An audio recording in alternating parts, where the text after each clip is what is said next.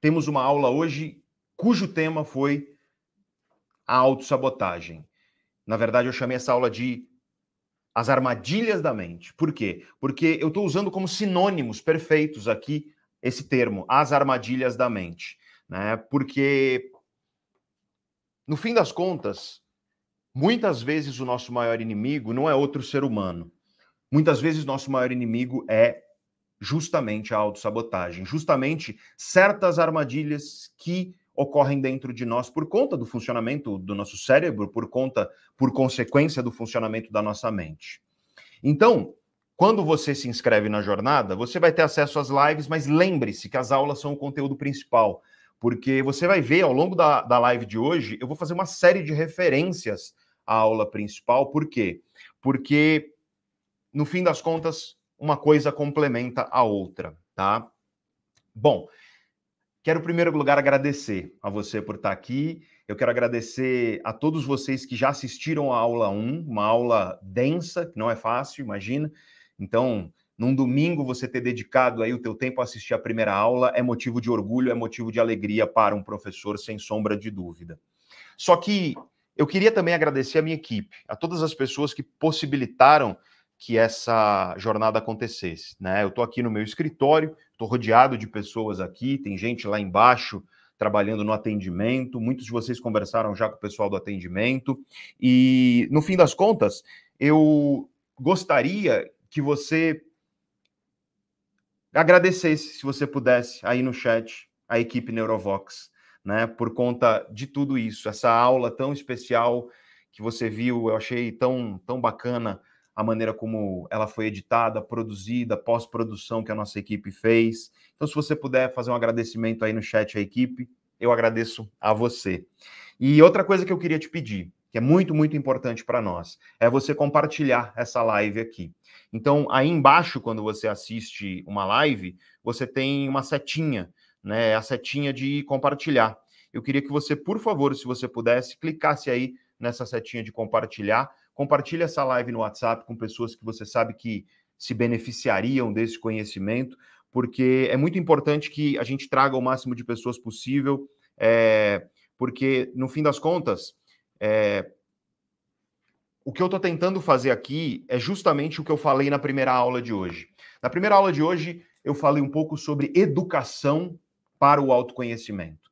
E aí eu gostaria deixar, de deixar claro para você que educação aqui eu não estou usando o termo educação para referir apenas à escolarização, porque a escolarização é muito diferente da educação, são coisas diferentes, né? A escolarização faz parte da educação, mas a educação é algo muito mais amplo, né? É a formação, o desenvolvimento de um ser humano. E, infelizmente, a educação no seu sentido amplo, que inclui a escolarização, sim, tá? Então, se você vai à escola, ensino fundamental, ensino médio, ensino superior, você não tem disciplinas que são voltadas ao autoconhecimento, pelo menos não na maioria das escolas. É claro que você tem algumas escolas que têm iniciativas interessantes, mas bem sabemos que isso não é regra. Bem sabemos que o autoconhecimento, ele não está presente no currículo da maioria das escolas. Eu nunca esqueço, e eu gosto sempre de mencionar isso, quando eu estava no primeiro ano do ensino médio, eu tive uma prova de biologia onde eu tive que decorar um ciclo de Krebs. Eu não sei se você sabe o que é um ciclo de Krebs.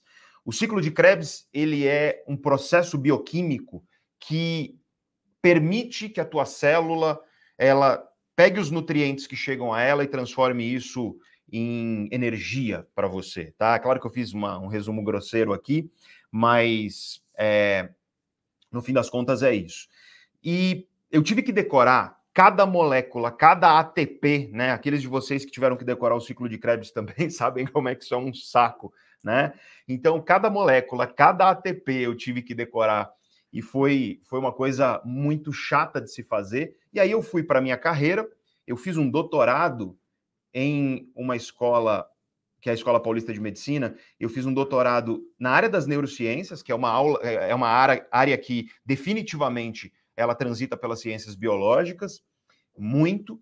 E pergunta para mim quantas vezes eu utilizei um ciclo de Krebs na minha vida. Mas eu tive que decorar inteiro para a prova.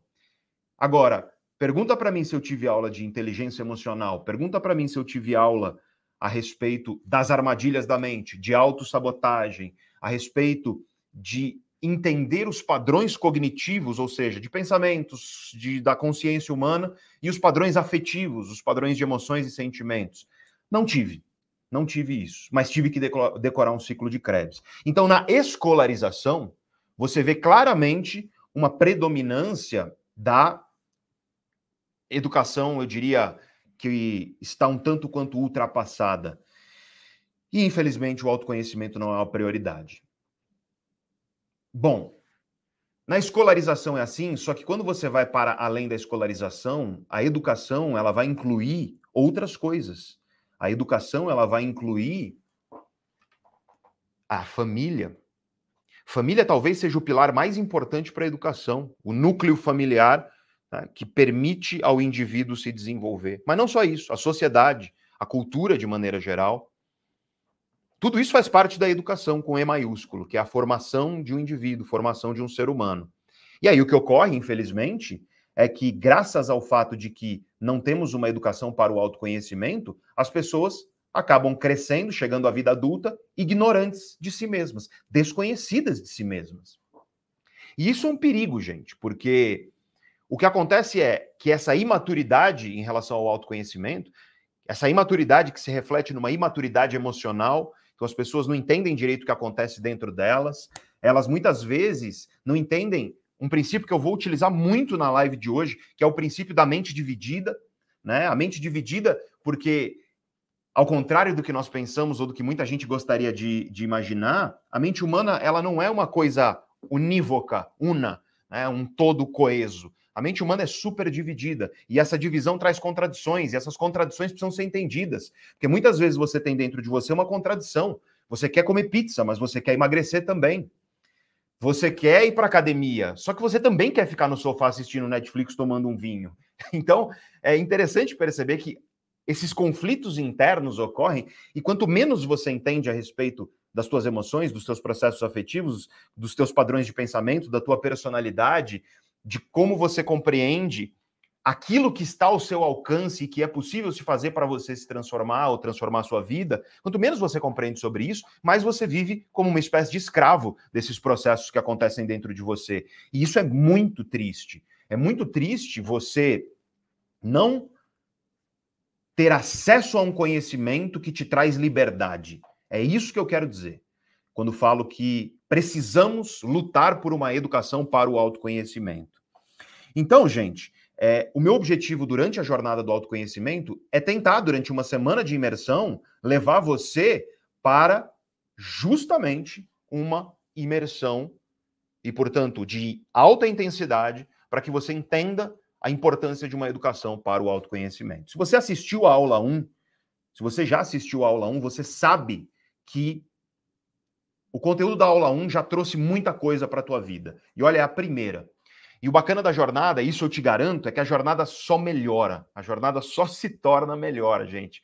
Então, assim, é, a cada aula e a cada live, você vai engajar cada vez mais com um conteúdo que você não vai encontrar em outro lugar. Eu posso te prometer isso, tá? Eu te garanto que se você estiver junto comigo durante a jornada, você vai chegar ao final dela transformado. Eu posso te garantir isso.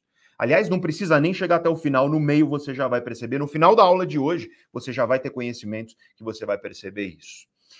Então, todos nós, não, to, não diria todos, mas a maioria de nós, não temos a oportunidade de acessar esse conhecimento que eu vou trazer para você. Eu precisei me especializar, eu precisei ir para carreira acadêmica, mestrado, doutorado. Eu sou professor há mais de 15 anos, aliás. É, hoje é um domingo muito feliz, porque é um domingo logo depois do dia 15, agora, que foi sexta, dia do professor, mas não só estou comemorando mais de 15 anos como professor, como em agosto, em agosto deste ano, o canal Neurovox completou cinco anos de vida. Estamos chegando aos 2 milhões de inscritos. E provavelmente vamos chegar aos 2 milhões de inscritos durante a jornada do autoconhecimento. Olha quanto motivo para comemoração, para alegria. Então, assim, eu estou muito feliz nessa jornada junto com você. Só que essa jornada ela é tão especial, mas tão especial, que eu trouxe coisas surpresa para você. Eu trouxe surpresas para você, para você que já participou das outras edições e para você que nunca participou, então, essas surpresas serão para ambos vocês, serão incríveis, tá? Se você está chegando agora, eu vi que chegou aí, está chegando gente, já estamos em 16.500 pessoas. É, essa, essa é a primeira live da jornada do autoconhecimento. Nós vamos falar aqui, já estamos falando sobre as raízes da autossabotagem, que são as armadilhas da mente que impedem a nossa vida de mudar. A jornada do autoconhecimento, caso você não esteja inscrito, você se inscreve nesse link que está aqui embaixo de mim, né? E o conteúdo principal da jornada são as aulas. Essas lives aqui, elas são complementares e elas tornam as aulas ainda mais ricas, tá? Então, faço o convite a quem aí não se inscreveu, se inscrever na jornada e assistir a aula, porque a aula é definitivamente o conteúdo mais rico da nossa jornada do autoconhecimento. Bom, então o primeiro tema que eu trabalhei na primeira aula foi justamente esse. Nós falamos a respeito de educação para o autoconhecimento e como ela não existe. Eu dei um exemplo na aula que eu acho que é um exemplo muito contundente, você que assistiu deve lembrar, que é um pai ou uma mãe no supermercado e aí o filho, ele começa a chorar porque quer alguma coisa e você não dá a ele, né? E eu acho que aí nós temos nesse exemplo o que é a consequência de uma sociedade que não tem uma educação para o autoconhecimento. Por quê? Porque você não teve uma educação para o autoconhecimento, provavelmente. Então, a probabilidade é que você, por exemplo, não consegue lidar da, da melhor maneira possível com as suas emoções e sentimentos. Nós temos dois extremos aí, né, nos dias de hoje. Nós temos, por exemplo, num caso como esse, né, no caso da criança que se esperneia e chora e faz escândalo no supermercado, nós temos de um lado o extremo do pai que ou é agressivo e manda a criança calar a boca, ou pega a criança e tira da loja. É, o intuito dele é, de maneira bastante contundente e às vezes agressiva, calar a criança. Esse é um extremo. E aí, no outro extremo, você tem o pai ou a mãe que dá o que o filho quer e tudo que o filho quer. Isso eu explico na aula, na aula 1 da jornada, isso corrói o caráter de um indivíduo. Então, assim, nós infelizmente, estamos num extremismo por conta de uma ignorância emocional e de uma sociedade que não é educada para o autoconhecimento. O problema é que nós vivemos no século do autoconhecimento. É, eu não digo problema, é a solução, provavelmente, né? Nunca, nunca tivemos tanto conhecimento sólido científico, embasado a respeito das engrenagens que fazem você ser como você é. Nunca nós tivemos tanto conhecimento a esse respeito.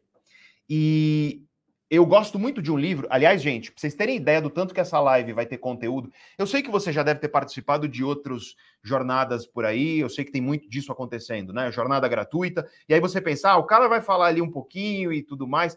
Aqui não é assim, tá? Eu quero deixar isso já bem claro. Acho que pela primeira aula, você que assistiu, você já viu. Então eu tenho uma pilha de livros aqui comigo, ó, que eu vou falar de todos eles com você hoje, tá? Então assim, se prepara aperte os cintos, porque vai ser pesado. pesado no bom sentido, tá? Pesado é, agradável para você que gosta de conhecimento. Então, nós temos é, hoje a oportunidade, e aí eu já te indico o primeiro livro. Esse livro, gente, é muito bom. É muito bom. É, eu, vou, eu vou falar muito de livros ao longo da jornada.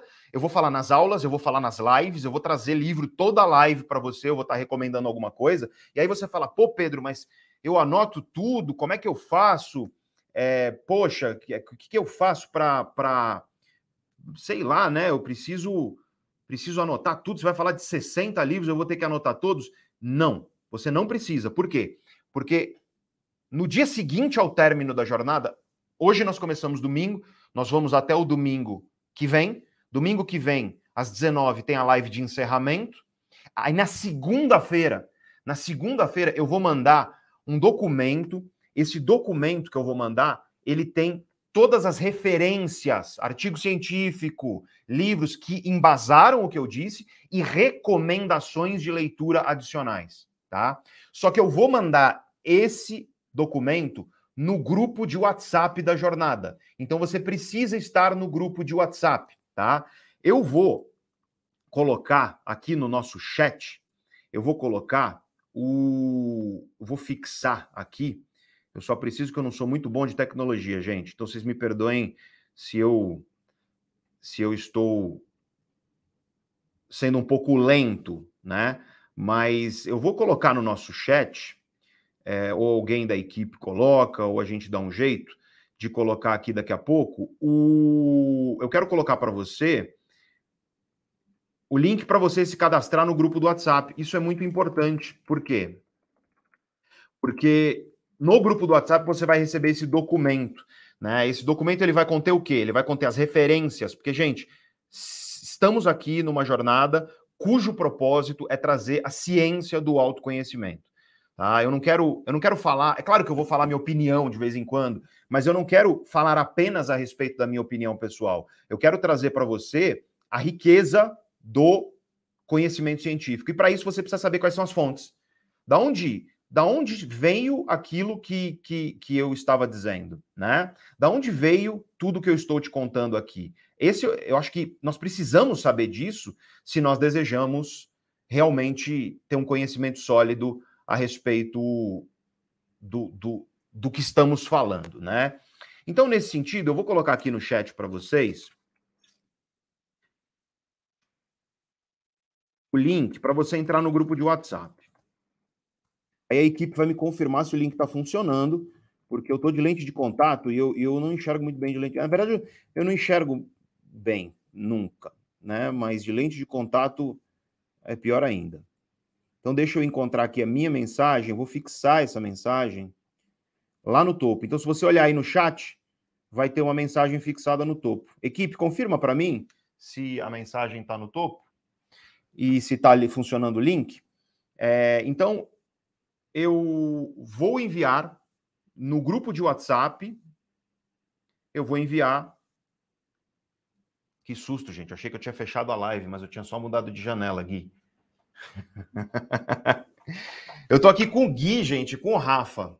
O Gui e o Rafa, eles são os caras que fazem isso aqui acontecer, ó. Essa imagem, né? Todas as luzes, o vídeo que você assistiu da, da aula. Então, todo mundo aí manda um beijo pro Gui e pro Rafa, por favor porque é graças ao Gui ao Rafa que nós temos essa live e todas, e todas as, as, as aulas e os conteúdos que nós temos aqui.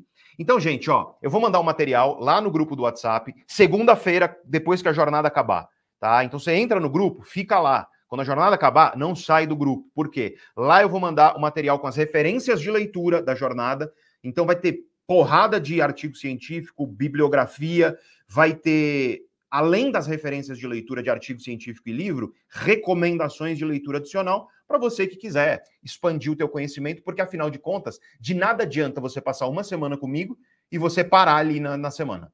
Né? É, é, eu não, eu quero, é claro que é uma imersão a jornada do autoconhecimento, mas uma imersão não significa que nós. O link está funcionando, o Gui me falou, maravilha, obrigado, Gui. É, não significa que uma imersão é você chegar e parar. A imersão é apenas para introduzir de forma intensa para que você cada vez mais esteja expandindo os horizontes do teu pensamento com esse conhecimento. Agora, eis que vem a surpresa para você, gente. Agora essa é a minha surpresa favorita, porque eu quero apresentar para vocês uma pessoa querida, uma pessoa maravilhosa, que é essa que vai aparecer aí, que é a Gabi. Vocês estão vendo a Gabi desenhando, né? E a Gabi, ela está fazendo, sabe o quê?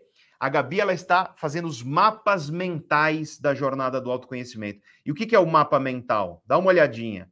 É um resumo ilustrado da jornada do autoconhecimento.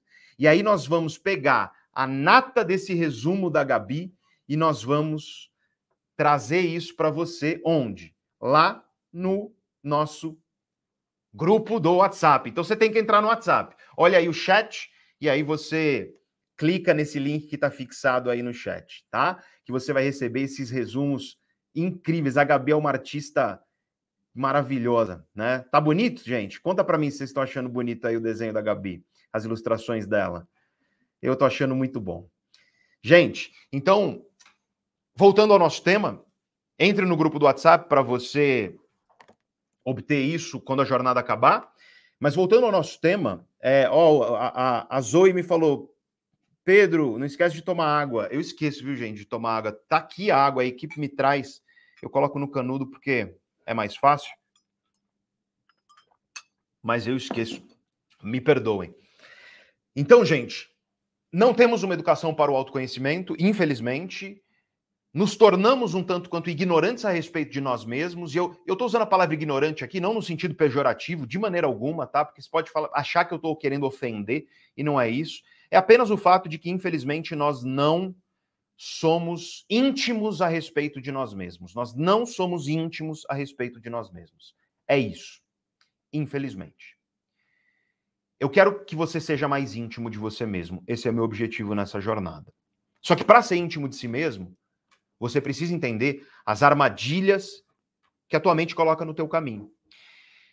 Como eu disse, vivemos hoje o melhor momento se o objetivo é conhecer a nós mesmos, se o objetivo é entender as engrenagens do que nos move, se, obje se o objetivo é expandir os horizontes do nosso pensamento para que a gente tenha cada vez mais clareza de quem nós somos, para onde queremos ir e como fazemos para chegar lá, vivemos na melhor época possível, tá?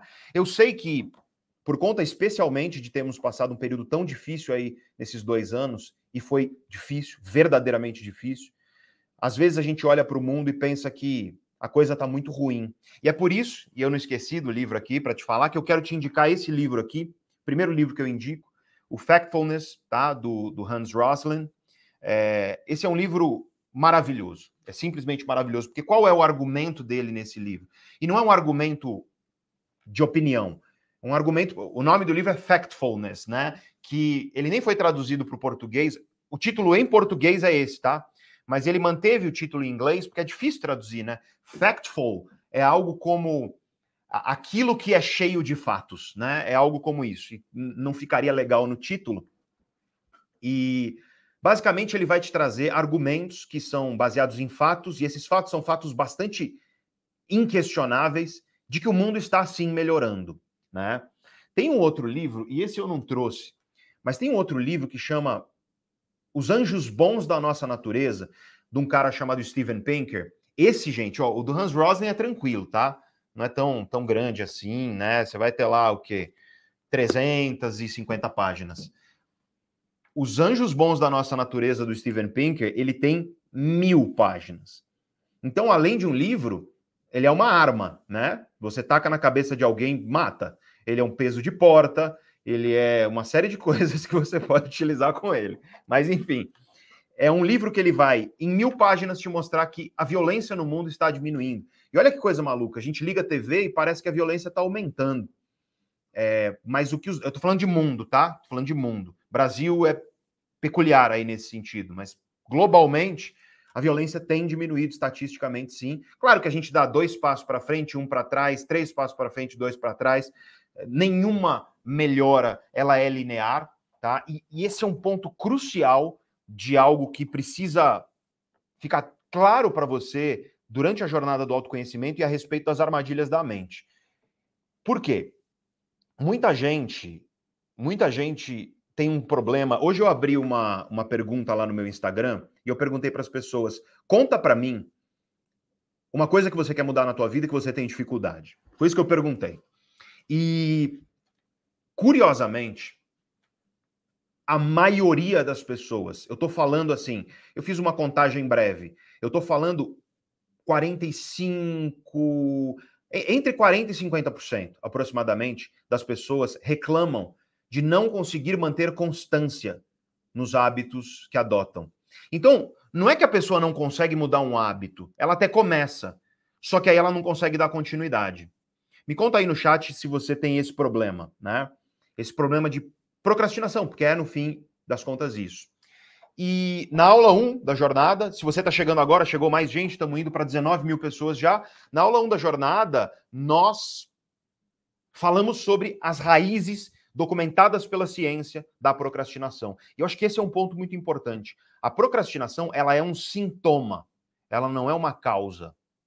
Quando você olha para a procrastinação, o que salta aos teus olhos é justamente a característica comportamental da coisa. Ah, você está adiando o que não deveria, você começa várias coisas e não consegue terminar, você começa cheio de empolgação, mas aí a empolgação vai embora e você não consegue dar constância àquilo que você começou, e você posterga algo que você sabe que é necessário para você, você tem consciência disso, mas você não bota isso em prática, você não tira do papel. E aí a procrastinação fica na cabeça das pessoas sendo vista como isso. E beleza, isso é a procrastinação. Só que, e aí? Como é que você muda isso? Para mudar isso, você precisa entender as causas disso. Procrastinação é um sintoma, não é uma causa. E na aula 1 da jornada do autoconhecimento, eu falo quais são as quatro raízes, as quatro origens, as quatro causas da procrastinação de acordo com o conhecimento científico, tá? Vou te dar um exemplo: ansiedade. Pessoas que são ansiosas, elas tendem a ter uma visão negativa do futuro. Para para pensar no que é a ansiedade. A ansiedade é justamente uma antecipação negativa do que vai acontecer no futuro. Existem certas lesões cerebrais que danificam especialmente as estruturas pré-frontais do cérebro, tá? Que ficam atrás da testa. E essas lesões cerebrais, elas causam na pessoa uma incapacidade de cogitar o futuro. Por quê? Porque o córtex pré-frontal, ele é uma das estruturas cerebrais mais complexas que existem no cérebro humano. O córtex pré-frontal é o, o, o, conjunto de circuitos cerebrais que mais diferencia o cérebro humano do cérebro de outros bichos. E tem um psicólogo, o professor da Universidade de Harvard, um cara chamado Daniel Gilbert, que na concepção dele, ele diz que a, o grande diferencial da espécie humana é justamente a capacidade que o ser humano tem de planejar o futuro. E ele não está sozinho nisso. Isso diz também, por exemplo, o grande, grande Martin Seligman, né? O grande. O cara foi presidente da Associação Americana de, Psico... de Psicologia, um dos acadêmicos mais respeitados que você tem aí vivos dentro das ciências que estudam a mente. E o Martin Seligman fala isso, né? Em vez de Homo sapiens, ele fala Homo prospectus. Por quê? Porque nós temos a capacidade de antecipar o futuro. Vê se o seu cachorro tem a capacidade de antecipar o futuro. Não tem. Né? Você, por exemplo, é, chega uma sobremesa, você olha a sobremesa e fala: hum, como ou não como? Se eu comer, eu vou engordar. Talvez seja melhor não comer. Percebe que você baseou tua decisão numa antecipação do futuro. Vou engordar, não vou comer. Você consegue ver isso em um cachorro? Você dá um pedaço de, de carne, você dá um, uma picanha suculenta para o seu cachorro, né? Um filé mignon maravilhoso para o seu cachorro. Aí você coloca lá no potinho dele, coloca na frente dele. Aí o seu cachorro olha para o potinho e fala: Não, hoje eu, hoje eu vou de Activia e linhaça, né? Não, né? não, não acontece isso. Né? Por quê? Porque o teu cachorro não consegue antecipar o futuro. O teu cachorro ele não tem essa capacidade. O teu cachorro ele vive preso ao presente, tá?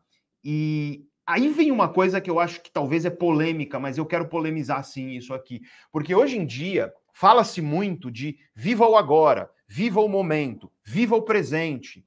E o professor Daniel Gilbert, da Universidade de Harvard, ele é muito crítico a isso. Porque quando você para para observar os grandes problemas da humanidade, para para pensar todos os grandes problemas da humanidade. A devastação do meio ambiente, vamos pensar nisso, globalmente. A devastação do meio ambiente. A poluição da natureza, né? Vocês talvez tenham visto um vídeo meu recentemente no canal Neurovox, onde eu te falei que os peixes marinhos estão fortemente contaminados com mercúrio, que é um metal pesado que pode afetar de maneira muito drástica negativamente o cérebro. Qual é a origem dessas, desses dois problemas? A poluição do meio ambiente e a devastação do meio ambiente de maneira geral? Ora, é o fato de que o ser humano não olha para o futuro de uma forma realmente concreta, séria, e enxerga que, opa, talvez seja melhor eu não fazer isso agora para preservar o nosso futuro enquanto espécie. Não é à toa que caras como Stephen Hawking diziam que a extinção da espécie humana não vai ser um asteroide igual foi os dinossauros. Vai ser o próprio ser humano que vai levar a sua própria extinção. Então, curiosamente, nós vivemos um mundo que diz para gente: viva o momento presente, viva o momento presente. Só que olha para a saúde, vamos pensar na saúde, né? Saúde pública. É, doenças cardiovasculares, derrame cerebral, infarto do miocárdio, inflamação crônica do corpo. Então as pessoas vivem num estado pró-inflamatório no corpo que aumenta risco de depressão, de ansiedade, porque tudo que é inflamatório para o teu corpo aumenta o teu risco de transtornos neuropsiquiátricos, como depressão e ansiedade. E claro, transtornos neurológicos como Alzheimer, como Parkinson e tantos outros. Isso é derivado do quê? E aí as pessoas têm uma concepção, e eu vou falar isso na aula 2 da jornada do autoconhecimento, uma concepção errada da genética. As pessoas acham que genética é uma sentença, sabe? Eu tenho gene, então é porque eu vou ter aquilo e ponto final. Isso está errado. Genética não é isso. É, hoje em dia, nós sabemos que, claro, existem componentes genéticos e fatores genéticos, sim, que nós nascemos com eles. No entanto, a expressão dos nossos genes, ou seja, grosso modo aqui, para o gene fazer o que ele veio para fazer, isso vai depender muito do teu estilo de vida. Isso vai depender muito do que você faz na tua vida, no, escolhe no teu dia a dia. Por exemplo, se alimenta mal. Se alimenta mal. Eu, vou explicar uma dieta que é horrível e que faz mal e que infelizmente no Brasil nós temos muito disso. É, na aula 2 da jornada eu vou explicar isso, tá? Se alimenta mal, viva sedentário, e você aumenta o teu risco de Alzheimer violentamente, violentamente. Se alimenta bem e se mantém fisicamente ativo e você despenca o risco de Alzheimer. Ora, escolhas do estilo de vida. Para para pensar então, doenças cardiovasculares, doenças que são derivadas de você estar sobrepeso ou de você ser obeso. Então, infarto do miocárdio, derrame cerebral e outros problemas cardiovasculares, isso está aumentando ou diminuindo? Depende do país. Em alguns poucos países está diminuindo, que são países onde você tem uma cultura que está modificando o seu estilo de vida. Fisicamente ativo, se alimenta bem, entre outras coisas. Brasil, por exemplo, está piorando. A cada ano que passa, nós pioramos em relação ao ano anterior. Então, mais pessoas estão ficando debilitadas, porque um derrame cerebral, ele pode ser fatal, é claro, mas muitas vezes ele é extremamente debilitante né? A pessoa ela perde funções da vida dela, tem uma janela de recuperação, mas dependendo da idade, dependendo da lesão, a janela de recuperação é muito limitada. Então, nós temos que observar que essas doenças que estão matando tanta gente, que estão entre as maiores e mais amplas causas de morte que existem, elas são frutos da gente viver só o presente, gente. Da gente viver o momento presente. Por quê? Porque você quer a sobremesa agora que é gostosa. Você não quer falar não agora para sobremesa, comer uma berinjela e, e, ter um pouco mais de saúde no futuro. Então, eu acho que essa ideia do viva ao agora, ela precisa ser interpretada da maneira correta. Porque a gente está vivendo o agora no que há de pior e a gente está vivendo o futuro de um jeito que não deveria. Por quê? Porque a gente está no agora, vivendo o imediatismo de saciar desejos imediatos e o futuro está comprometido por causa disso.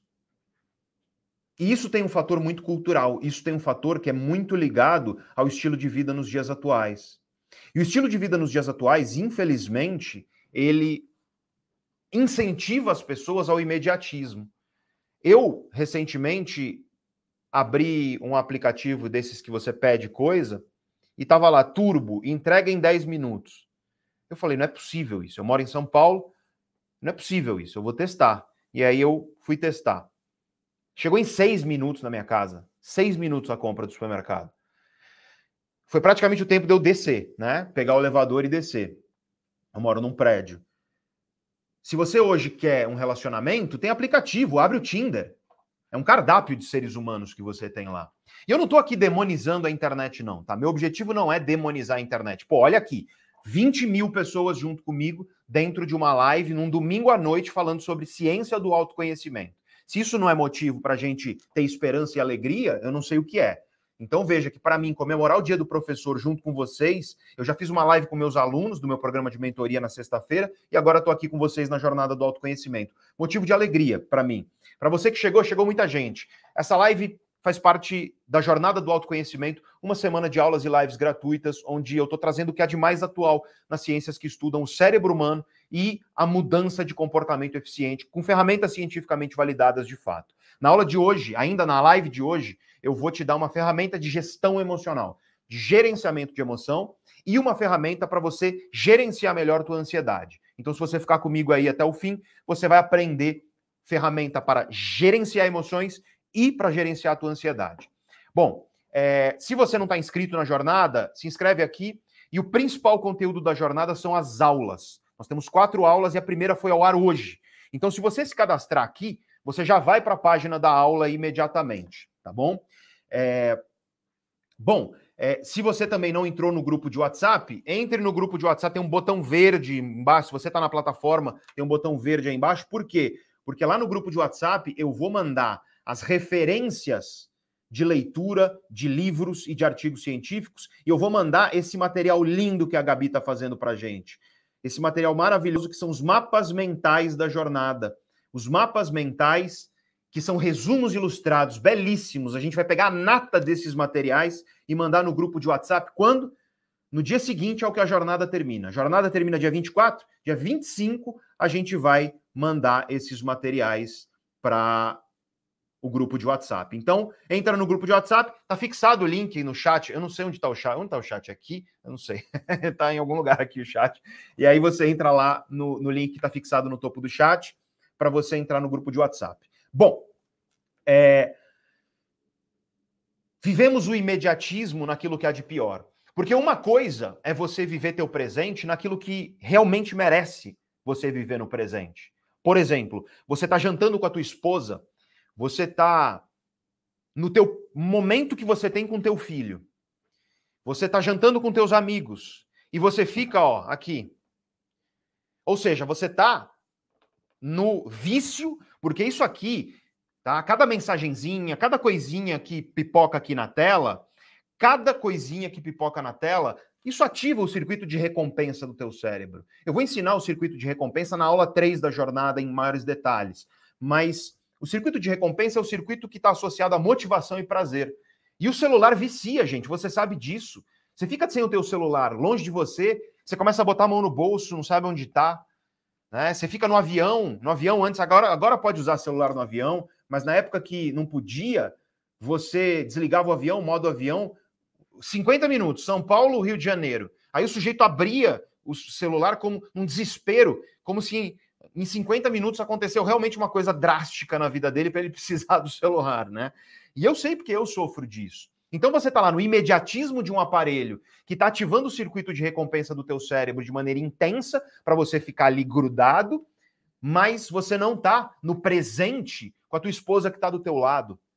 Você não está presente na, na, na, comida que está na tua frente. Para para pensar como que a gente não está presente na nossa comida, na, no ato de comer. A gente engole a comida. A gente engole a comida para continuar fazendo alguma outra coisa. Quando foi a última vez que você mastigou a comida presente ali, na experiência, na textura, no cheiro, naquilo que você está vendo na comida? Nisso a gente não está presente, mas a gente está presente no celular em vez de olhar para o teu filho e dar carinho a ele. E aí você acorda e você. É muito doido, né? Se você acordasse, é uma pergunta que eu te faço. Se você acordasse e você sentisse uma vontade violenta, um desejo incontrolável de tomar um gole de uísque, você admitiria que você tem um problema com álcool? Eu imagino que sim.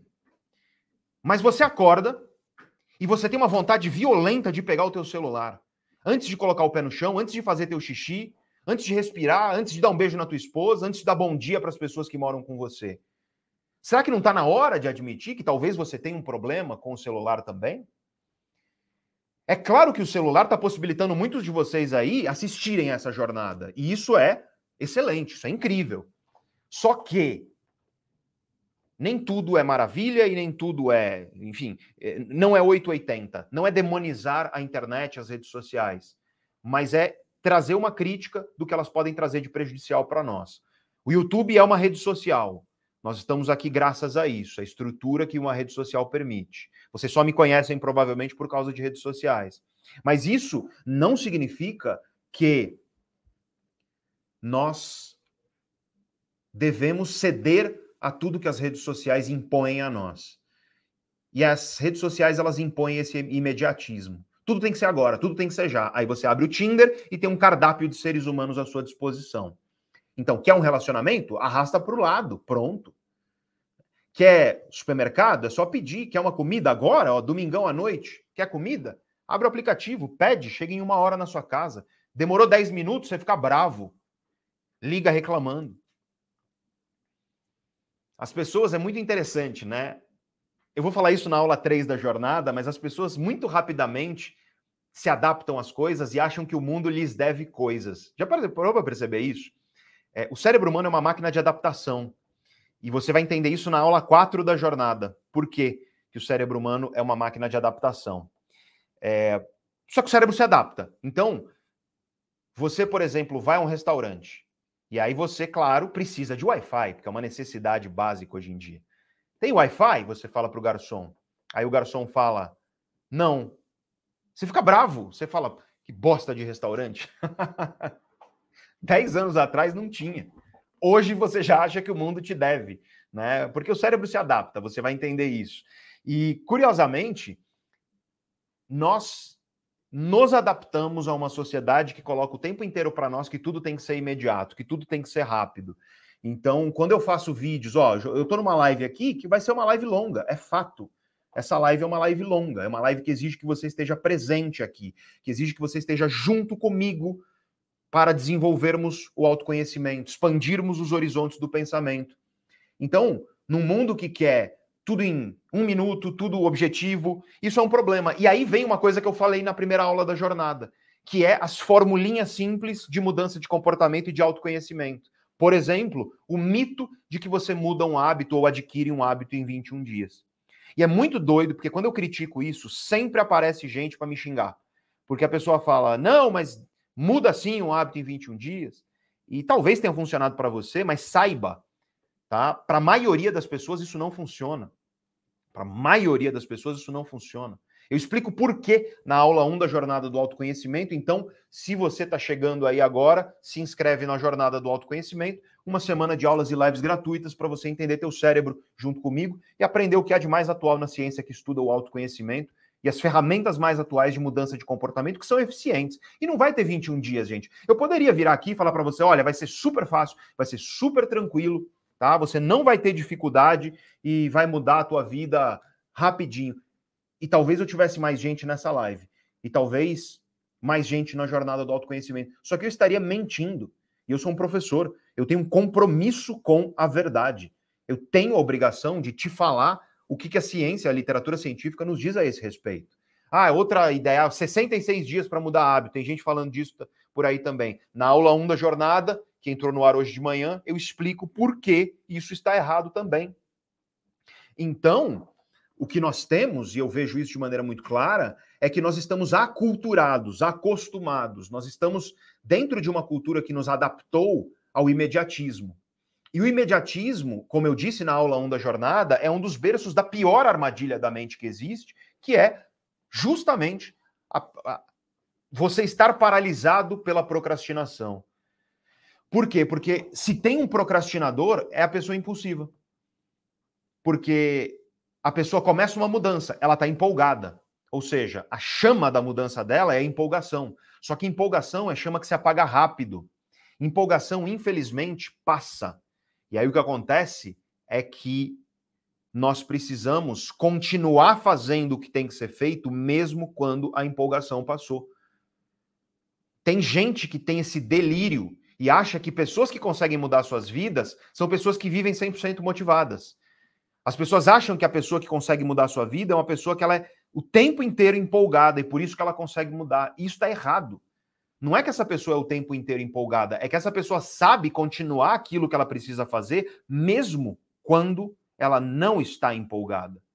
E esse é o diferencial. Só que aí vem para mim essa armadilha da mente, que para mim é uma armadilha da cultura que a gente vive, que é o imediatismo, que é a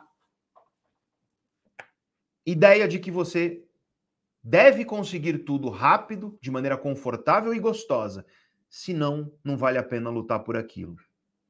E aí você tem pessoas, por exemplo, que começam um relacionamento e não tem problema você conhecer pessoas por aplicativos, mas o imediatismo do aplicativo, ele faz com que seja muito fácil você trocar essa pessoa. Porque é só você abrir o aplicativo que você tem mais dezenas à sua disposição. Tem um cara chamado Zygmunt Bauman, ele é um foi um sociólogo e filósofo polonês que vivia no Reino Unido e ele tem um conjunto, uma obra que ficou conhecida como a obra da modernidade líquida. E o que é a modernidade líquida? Hoje nós vivemos um mundo onde não dá tempo das coisas se solidificarem. Para para pensar nisso. Se você tivesse nascido 70 anos atrás, 80 anos atrás, 100 anos atrás, você teria nascido semi-pronto. Por quê? Porque o teu sobrenome já diria quem é você e para onde você vai. Então você tem, por exemplo, no inglês, você tem um sobrenome dos mais comuns na língua inglesa, que é Smith. E Smith significa ferreiro. Aliás, no português nós temos o Ferreira também, né? Você tem é, woodsman em inglês, que é lenhador, e você tem lenharo no Brasil também. Então, o teu sobrenome meio que dizia da onde você vinha. Então, eu sou filho de ferreiro, ser ferreiro, vou nascer ferreiro, vou trabalhar ferreiro e vou morrer ferreiro. A tua profissão, ela já fazia com que você nascesse pronto. Hoje em dia não é bem assim. Hoje em dia a opção é tão vasta do que você pode fazer em termos de carreira que as pessoas sentem até angústia. O que eu recebo de mensagem de jovem, 16, 17, 18 anos de idade, perdido, não sabe o que fazer do ponto de vista de carreira, é, é muita coisa. Então, é... outro exemplo, né? Você, teu sobrenome te definia. Você, você era definido pela tua matriz religiosa antigamente. Então você nascia católico, você nascia dentro de uma matriz religiosa. Isso definia teus valores, com quem você vai conviver, com quem você não vai conviver, o que, que você vai fazer, o que, que você não vai fazer e por aí vai. Cada vez mais hoje em dia, de acordo com os estudos científicos, cresce o número de pessoas que se dizem espiritualizadas, porém não religiosas. E aí a pessoa, ela tem a liberdade, por exemplo, de dizer eu sou cristão, mas eu também valorizo muito as ideias da iluminação budista e o hinduísmo, para mim, traz certos princípios que são valiosos. E, aí, cara, se você falasse isso 100 anos atrás, isso seria um absurdo, não haveria. Por quê? Porque hoje as coisas são menos sólidas, elas são menos permanentes. Você não é mais definido pelo teu sobrenome, você não é mais definido pela tua profissão, você não é mais definido pela tua matriz religiosa, Enquanto tudo isso, 100 anos atrás, definia quem você era, você nasceu, você vai viver e vai conviver com certas pessoas, você vai poder ou não entrar em certos círculos sociais. Tudo isso era determinado meio que a priori para você. Não é mais assim hoje em dia. Hoje em dia, nós temos nas nossas mãos uma liberdade muito maior de construir a nossa existência. Tem um cara chamado Jean-Paul Sartre, grande filósofo do existencialismo, que ele dizia isso. Ele dizia: o ser humano está condenado à liberdade. Uma frase muito forte, mas para para pensar nisso. O ser humano está condenado à liberdade. E hoje em dia, talvez isso seja verdade como mais do que em qualquer outra época. Por quê? Porque hoje em dia você constrói em grande medida quem você é. Você escolhe de fato quais são os caminhos que vão constituir o ser humano que você é, para que você se torne, quem sabe, o ser humano que você deseja ser. Só que Aí vem o que o próprio Jean-Paul Sartre chama de angústia. Vem uma angústia natural de você olhar para o mundo e falar: olha o peso da responsabilidade que eu tenho no meu ombro. Ninguém para me dizer para onde eu vou, o que, que eu vou fazer. Só que sabe qual é o problema? Se tiver alguém que vai te dizer, ah, para onde você vai, para onde você vai fazer, o que, que você vai fazer, vai chegar um momento na tua vida que você vai olhar para a tua vida e vai se ver perdido, porque você não está vivendo a tua vida. Então, aquelas pessoas, quantos alunos eu não tive? Quantos, quantos? Aluno de 20 anos de idade, eu dei aula em algumas das melhores faculdades do Brasil. O sujeito se forma, vai trabalhar nos melhores empregos, e aí eu encontro ele hoje em dia. 30 anos de idade, sou professor há 15 anos, né? Então, é, encontro alunos hoje que estão 30, 30 e tantos anos de idade, 35 anos de idade. E aí o cara fala, professor, eu estou numa crise existencial, eu estou bem na minha carreira, eu estou satisfeito financeiramente com o que eu ganho, mas eu estou profundamente deprimido e triste. Eu segui essa carreira porque meu pai falou, minha mãe falou que era mais segura, só que eu tô me sentindo, não consigo levantar da cama, não vejo sentido na vida. Muito comum. Quando você se orienta pela vida que outra pessoa te impõe e você não encara o fato de que você tem liberdade para construir a tua existência, é bem provável que você esteja pegando emprestado a vida de alguém. E eu vou te falar uma coisa, pode não ser agora. Pode ser daqui a pouco pode ser daqui a alguns anos, algumas décadas. Vai chegar o momento que você vai olhar no espelho e vai sentir um buraco no teu peito, que vai ser um buraco negro, ele vai sugar tudo na sua vida. E eu espero que você não faça isso. Eu espero que você tenha carinho por si mesmo para entender que você tem que encarar a responsabilidade E a angústia que é você perceber que, em grande medida, você tem nas suas mãos escolhas a se fazer na vida. Você poderia estar aqui assistindo TV, você poderia estar aqui assistindo outra coisa, mas você escolheu estar aqui. Isso é uma escolha sua, que vai te trazer consequências. A consequência de você estar aqui comigo é conhecimento. A consequência de você estar aqui comigo é expandir os horizontes do teu pensamento, entender melhor quem você é, transformar de fato a tua visão sobre si mesmo e sobre as outras pessoas, e com isso transformar a tua vida. Só que, se você parar para pensar, nós temos 21, 21 mil pessoas aqui, gente. Que alegria, olha, 21 mil já. Vamos ver se a gente chega em 30, hein, gente? Compartilha essa live, clica aqui, ó, tem um compartilhar é, tem um botão compartilhar aí embaixo. Clica em compartilhar, compartilha no teu WhatsApp com pessoas que no grupo da família, no grupo do Zap, compartilha com as pessoas que você sabe que vão se beneficiar desse conhecimento. Chama essas pessoas para a jornada. Eu agradeço muito. É um presente de Dia dos Professores que você me dá se você chamar as pessoas, por favor. Mas quanta gente não está aqui? Eu acho que esse é o ponto, né? Quanta gente não está aqui? Você escolheu estar aqui. Eu tento levar para as pessoas conhecimento, por exemplo, no YouTube. Só que no YouTube eu encontro uma superficialidade que é natural da plataforma. Tem gente chegando me conhecendo pela primeira vez. E aí eu tenho que fazer um vídeo que é interessante, desde quem para quem me conhece há cinco anos, quanto para quem está me conhecendo agora. Aqui na jornada é diferente. Aqui na jornada você já teve uma aula que entrou no ar de manhã. Se você perdeu a aula, sai daqui hoje e vai assistir a aula.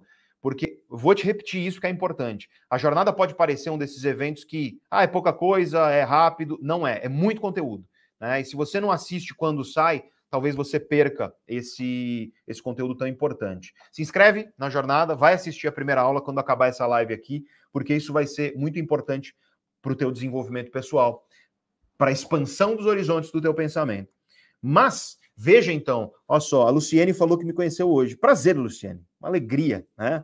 A Maga falou para eu tomar água. vou tomar água, Maga. Vou tomar porque eu preciso mesmo.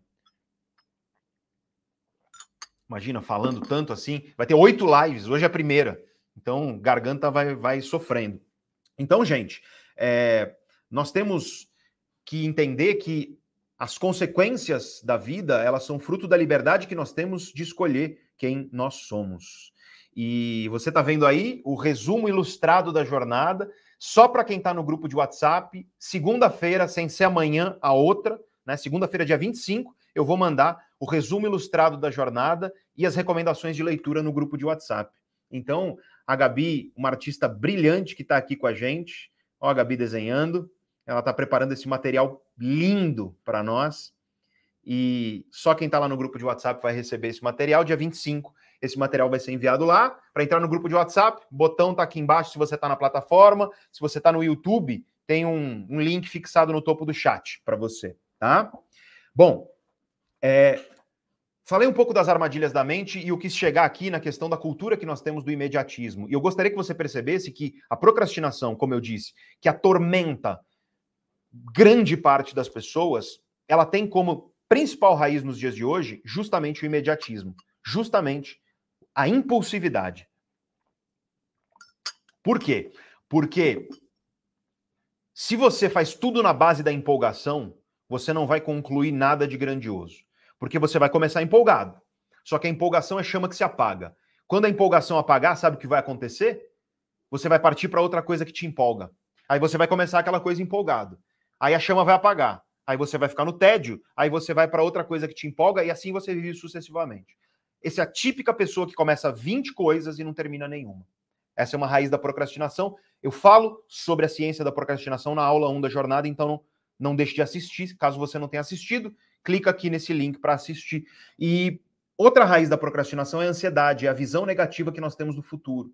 Quando eu espero que o futuro vai dar errado ou que as coisas vão ser problemáticas, quando eu olho para o futuro e eu enxergo consequências negativas no futuro, em grande medida, isso me trava no presente. Né? E aí nós temos uma outra armadilha da mente, e essa bem documentada pela ciência, é muito sério falar sobre isso, tá, gente? E muito triste. É... Que é chamada na ciência de desamparo aprendido. E o que é o desamparo aprendido? Que eu vou explicar em uma das aulas da jornada também. A pessoa tenta mudar, ela tenta, ela tenta, a pessoa tenta mudar, ela tenta, e aí ela vai tentando, só que ela não consegue. E aí ela tenta de novo e ela não consegue. E aí ela tenta mais uma vez e não consegue. Ou seja, ela sucessivamente tenta transformar a sua vida e sucessivamente ela não consegue. Sabe o que acontece? Se ativa um circuito cerebral, e esse circuito, como eu expliquei na aula 1 da jornada, ele é um circuito serotoninérgico, ele é um circuito que a serotonina, essa molécula que funciona como um neurotransmissor no cérebro, ela, ela é, é, é, é um dos principais sinalizadores aí que fazem esse circuito funcionar. E esse circuito, ele vai causar duas coisas. Ele vai causar passividade e ansiedade. Então, quando você tenta, tenta, tenta, tenta e, e, e, não consegue, aí você tenta de novo e não consegue, e tenta de novo e não consegue, chega uma hora que você não está consciente disso. Teu cérebro faz isso sem que você veja. Você desiste. Você abandona. Você fica passivo e ansioso. Tá? Isso já foi demonstrado em seres humanos, já foi demonstrado em todos os mamíferos já estudados. E aí você fica numa situação dolorosa, você fica numa situação que está te fazendo mal, porque o desamparo aprendido se instalou em você. E essa é outra armadilha da mente. Essa é outra raiz da autossabotagem. É a pessoa desistir por conta de ter tanto tentado e não ter conseguido. Nas relações amorosas, isso é, acontece muito. A pessoa sucessivamente tem uma relação, se decepciona. Tem outra relação, se decepciona. Tem outra relação, se decepciona. A pessoa desiste, fala, cara, não, vou encontrar ninguém nunca. Chega, chega de decepção chega de, de passar por isso. Né? E, e, é um sentimento muito triste, que está muito associado a quadros de depressão, inclusive. Né? E, claro, quadros de depressão você precisa de acompanhamento psiquiátrico e psicoterapêutico, né? Em paralelo as duas coisas. Depressão é coisa muito séria, tá? Depressão é um transtorno neuropsiquiátrico que envolve uma série de disfunções do ponto de vista do cérebro e, e é um transtorno que pode ser muito grave. Ele tem, claro, gradações, mas o desamparo está muito ligado a isso um dos gatilhos de depressão é justamente a pessoa que tenta, não consegue, tenta, não consegue, tenta, não consegue, tenta, não consegue, e aí ela cai em desamparo. E essa é outra grande armadilha da mente. E tem uma arma contra o desamparo que é muito eficiente, que é você sentir que você consegue controlar as coisas na tua vida, é recuperar a sensação de controle na vida. Essa é a grande arma contra o desamparo. Bloqueia o circuito cerebral responsável pelo desamparo.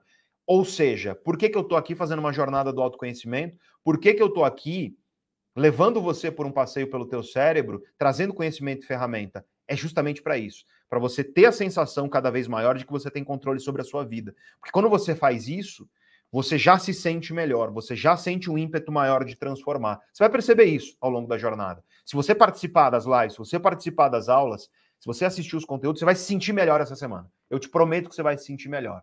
O problema é deixar a bola cair, né? Acaba a jornada, ou então desiste no meio. Preciso comprometimento aqui, é muito conteúdo. Mas é, é outra armadilha da mente, o desamparo, tá? E aí eu quero falar agora sobre um princípio científico que é talvez a origem de várias armadilhas da mente, várias, várias maneiras que a autossabotagem se manifesta na nossa vida e isso se dá devido a um conflito interno que nós temos dentro de nós, tá? Esse conflito interno, ele, ele é amplamente estudado pelos neurocientistas. É, para os mais nerds de vocês, esse é um livro difícil, tá, gente? Um livro muito técnico. Ele chama The Archaeology of Mind, né? Que é algo como a arqueologia da mente. Ele é do Jack Panksepp. Lembrando que, se você estiver no, no, grupo de WhatsApp da jornada, eu vou mandar, segunda-feira, dia 25, o documento com as referências de leitura. Então, se você não quiser, não precisa nem anotar, porque você vai receber lá o nome do livro. Mas se você quiser, The Archaeology of Mind, tá? É, é um livro que vai falar da arqueologia da mente, né? De como, como o cérebro e, e, e, e o seu funcionamento são a base da mente humana. E entendendo a arqueologia da mente, você vai entender essencialmente, isso é fundamental, o princípio primeiro de como a mente humana opera, que é um princípio de conflito. E olha, isso não é novidade, tá? Platão, Platão, 2500 anos atrás, ele dizia que a mente humana conflitava. E aí você tem, por exemplo, Freud, foi um pioneiro na psicologia, justamente trazendo essa ideia de conflito entre diferentes estruturas psíquicas, né, na visão dele. E mais recentemente, você tem, dentro da ciência, um paradigma científico que é conhecido como paradigma das teorias duais da mente. Esse é o termo, tá? As teorias duais da mente, que é a ideia de você dividir a mente humana em dois sistemas, tá? E esses sistemas, eles são resultado do funcionamento do cérebro humano. E talvez o autor mais famoso, mais célebre e mais importante nesse paradigma é esse cara aqui, que é um cara chamado Daniel Kahneman. Esse livro, Rápido e Devagar, é muito chato esse livro, gente. É muito chato. Eu tenho que ser honesto aqui com você. Eu tenho que ser honesto, né? O livro é muito chato, é muito. Você vai ler, você vai dormir, não lê antes de dormir, mas é muito bom e muito importante. O Kahneman, para você ter ideia da importância desse cara, ele ganhou o Nobel de Economia em 2002. Saiu um livro novo dele que chama Ruído, é Noise em inglês. Eu não sei se português foi traduzido como ruído. Cara, consegue ser mais chato que esse. Meu Deus do céu. Olha, o cara é brilhante cientista, mas escrever de maneira fácil de digerir não é não é um grande, não é um grande uma grande competência dele. Mas assim, esse é um livro tão importante, gente, que eu comprei ele primeiro em inglês quando ele saiu em 2013. Aí, quando saiu a tradução em português, eu comprei a tradução em português também, né? E nesse livro ele vai trazer a teoria dual da mente. É isso. Dividir a mente humana em dois sistemas. E isso é baseado na arqueologia da mente. Tá? Eu quero deixar claro que isso, na verdade, é algo que é baseado em uma simplificação do funcionamento do cérebro, tá? Porque não existem dois sistemas perfeitamente divididos, tudo certinho no cérebro humano. Isso não existe, tá? Isso é didático. A gente resume de uma forma didática esses dois sistemas para pessoas que estão agora começando o estudo do cérebro entenderem isso. Então, por exemplo, com meus alunos no meu programa de mentoria, a gente tem um módulo inteiro, cérebro, emoções e o inconsciente. É um dos módulos do curso. O curso tem sete módulos. Aí eu vou mais fundo. Aí eu vou trazer Claro, eu sempre faço isso com uma linguagem simples, com uma linguagem acessível, mas eu vou dar um passo além. Para você aqui, que está numa introdução, a ideia é a seguinte, tá? Eu acho que eu tenho um, um, um cérebro aqui que, que eu vou pegar para você. E você consegue alcançar o cérebro aqui para mim, Gui, por favor? Esse cérebrozinho, você vai aparecer, você tem vergonha? O Gui tem vergonha, gente. a mãozinha do Gui aí. Dá oi pro Gui, gente. Dá oi pro Gui, para ele perder a vergonha. Quem sabe ele aparece até o fim da, da jornada. Eu acho que a Gabi vai fazer uma ilustração do Gui. Eu acho que a Gabi vai fazer uma ilustração do Gui.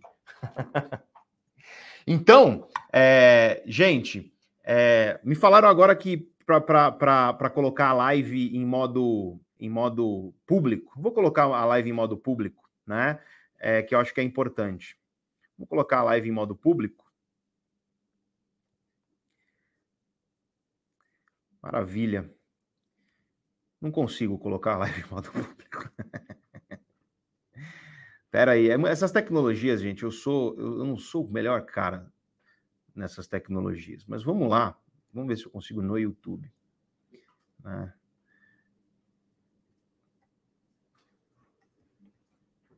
Pera aí, que a coisa é complicada. Todo mundo dando oi pro Gui aí? Fica todo mundo dando oi pro Gui.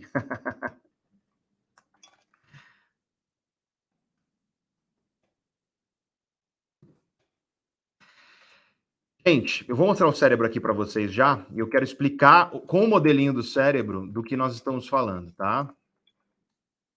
E vai, vai, vai ficar bem claro, assim, bem didático na hora que a gente é, olhar com o modelinho do cérebro o que eu estou querendo dizer quando eu digo que a mente ela é dual né? Que a mente ela tem dois sistemas.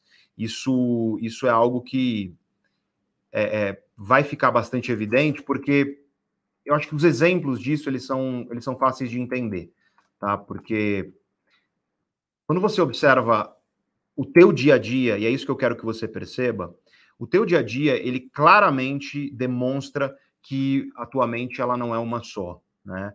Então, eu dei um exemplo no começo da live, mas eu quero retomar esse exemplo porque ele é importante, é, que é o seguinte: é o exemplo que eu gosto de dar do. Eu gosto de dar esse exemplo. Vê se a live ficou pública aí, time. Que aí todo mundo entra. Aí vai entrar a galera, vai entrar um monte de gente agora. Vamos ver se vai entrar pessoal que, que vai estar tá aí no YouTube e tudo mais. Então, gente, é, é interessante você perceber o seguinte: é interessante você perceber que você tem desejos que conflitam dentro de você, claramente conflitam. Então você tem, por exemplo, você tem o desejo de comer uma sobremesa deliciosa, mas você tem o desejo também de emagrecer. Você tem o desejo de descansar, mas você tem o desejo de levantar a bunda da cadeira e de fazer aquilo que você sabe que é importante para a tua vida. Então, os nossos desejos, eles parecem conflitantes dentro de nós. E é um pouco isso que a teoria dual da mente vai tentar explicar. Né? O Kahneman resume de maneira didática isso numa teoria de dois sistemas, né? o sistema 1 e o sistema 2. Tá? E o que é o sistema 1 e o sistema 2? Vamos entender isso, porque isso é muito importante, está na base do funcionamento do teu cérebro. Aqui eu tenho um modelinho anatômico do cérebro, tá? Esse aqui é um cérebro cortado no meio. Então, imagina que o cérebro está aqui, assim, ó. É, é, esse é o hemisfério direito do meu cérebro, tá? Esse é o hemisfério direito do meu cérebro. Esse corte, a gente chama de corte medial ou então corte sagital, tá? Esses são os dois termos que você encontra em neuroanatomia. Pois bem, eu não estou com o cérebro inteiro, por quê? Porque eu quero te mostrar ele dentro aqui. E o que acontece é o seguinte: existem conflitos entre dois processos que ocorrem no cérebro. Existem processos no teu cérebro que eles se originam nas profundezas primitivas do teu cérebro. Quanto mais fundo você vai no cérebro, e aqui eu tô claro, se tem aí neuroanatomista na plateia, o cara fica com raiva porque eu tô fazendo aqui uma simplificação, eu tô sendo didático, né? É uma introdução. Mas grosso modo, quanto mais fundo você vai no cérebro, mais primitivas tendem a ser as estruturas lá dentro. Então, por exemplo, você tem aqui ó, o tronco encefálico, tá? O tronco encefálico. Cara, uma lesão no tronco, e você. Deixa eu te dar um exemplo de, de, de disfunção do tronco encefálico que é chamado de síndrome de Ondina. Isso é muito raro, gente, muito raro. Isso geralmente é congênito, tá? A pessoa nasce com isso. A pessoa nasce sem a capacidade de respirar inconscientemente. Olha que doideira isso. Eu vou falar devagar aqui para você entender, porque às vezes é complicado. A pessoa nasce incapaz de respirar inconscientemente. Você está respirando aí e você não está consciente da tua respiração. Agora você está porque eu falei, né? Da mesma maneira que você não está consciente da pressão que a cadeira está fazendo nas tuas nádegas. Agora você está porque eu falei, né? Então, você está aí e o teu inconsciente ele está governando grande parte da tua vida para que você consiga estar aqui comigo. Isso é muito doido. Você para para pensar em atenção, foco, que é um dos grandes problemas. Eu vou falar hoje sobre foco ainda na live de hoje, porque a falta de foco é uma armadilha da mente enorme para as nossas transformações. Quando você fala sobre foco, é muito doido você imaginar que foco é na verdade você ignorar tudo para estar aqui presente comigo. O teu inconsciente, para você estar tá aqui conseguindo acompanhar o que eu estou falando, inconscientemente o teu cérebro ele está deletando um monte de coisa. Ele está tá chegando um monte de coisa e ele está ignorando tudo isso para que você consiga estar tá aqui comigo. E aí, algumas pessoas que não conseguem fazer isso devido a certas disfunções e são bem complexas no cérebro, elas sofrem com transtorno de déficit de atenção ou hiperatividade porque o cérebro delas não tem essa capacidade. É claro que eu estou também aqui dando uma simplificada para que fique mais fácil de entender. Então, a síndrome de Ondina, a criança nasce e ela não consegue respirar inconscientemente. Aí ela precisa viver num respirador, né, um ventilador de respiração.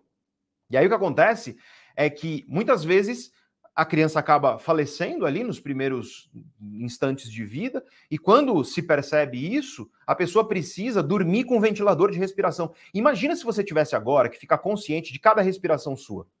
Cada respiração você tem que estar consciente dela. Você não ia conseguir prestar atenção em mim. Tanto que muitas técnicas de meditação, elas são técnicas de você olhar para a tua respiração e focar nela, porque aí você desconecta do resto. Traz você para o presente, focar na tua respiração. Então, síndrome de Ondina. Por quê? Por uma questão genética, costuma ser congênito, mas pode acontecer por lesão cerebral. No tronco encefálico, você perde a capacidade de respirar inconscientemente. Olha que loucura. Então, quanto mais você vai para a profundeza do cérebro, mais você encontra processos que são verdadeiramente primitivos. Respirar é um processo profundamente primitivo. Outro processo que é muito primitivo é você parar para pensar no cheiro. Cheiro foi, de acordo com os estudos científicos, o primeiro sentido que surgiu na natureza. E é tão primitivo esse sentido, tão primitivo, que você sente o cheiro do perfume do teu primeiro namorado Você tem 50 anos de idade e você fala: Nossa, o cheiro do perfume do meu primeiro namorado, o bolo que a tua avó fazia. Você tem 70 anos de idade, você sente o cheiro do bolo e vem, e a, e a memória vem, e é uma coisa vívida. Por quê?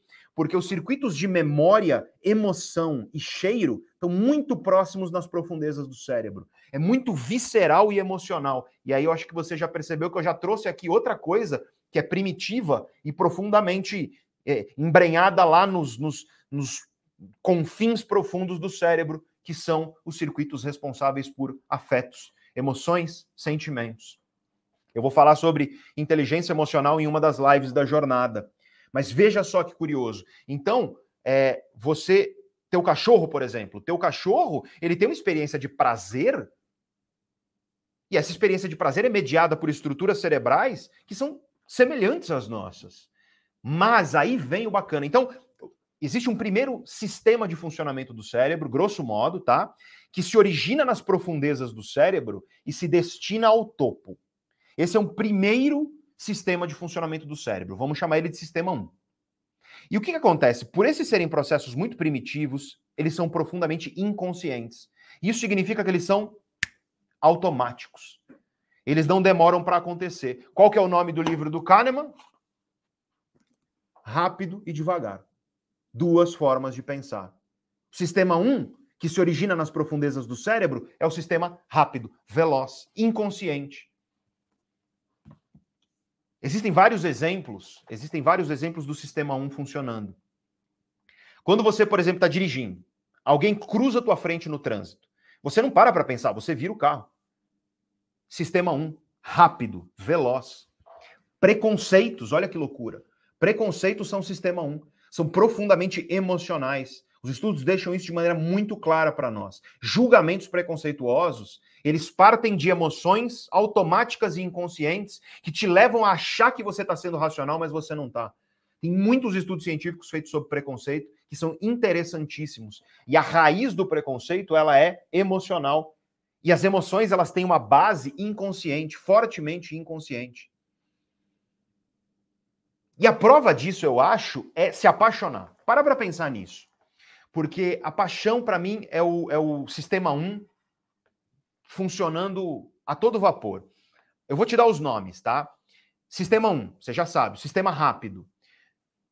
Eu vou te dar um nome técnico que você encontra em artigo científico. Em artigo científico, o nome é bottom up, do fundo para o topo. Bottom up, tá? Se você for procurar artigo científico, entra no Google acadêmico, coloca bottom up, ele vai falar do quê? Dos sistemas que se originam nas profundezas do cérebro e se alastram para o restante. Aí você está falando de processos inconscientes, de maneira geral, as emoções estão aí, né, bastante. Por isso que a gente vai ter uma live sobre o lado sombrio das emoções e sobre inteligência emocional, porque se você não entende, o Jung dizia isso, tá? O grande Jung, grande psiquiatra. Jung é incrível. Jung é um cara que você, eu sinceramente só consegui começar a entender o Jung depois que eu amadureci um pouco, depois de certa idade, porque é um cara de uma complexidade você precisa de uma experiência intelectual um pouco mais elevada para entender o cara. E ele dizia o seguinte, tá? Enquanto você não tornar o teu inconsciente consciente, você vai ser governado por ele e vai chamar isso de destino. Olha isso, olha a profundidade, até arrepio, cara.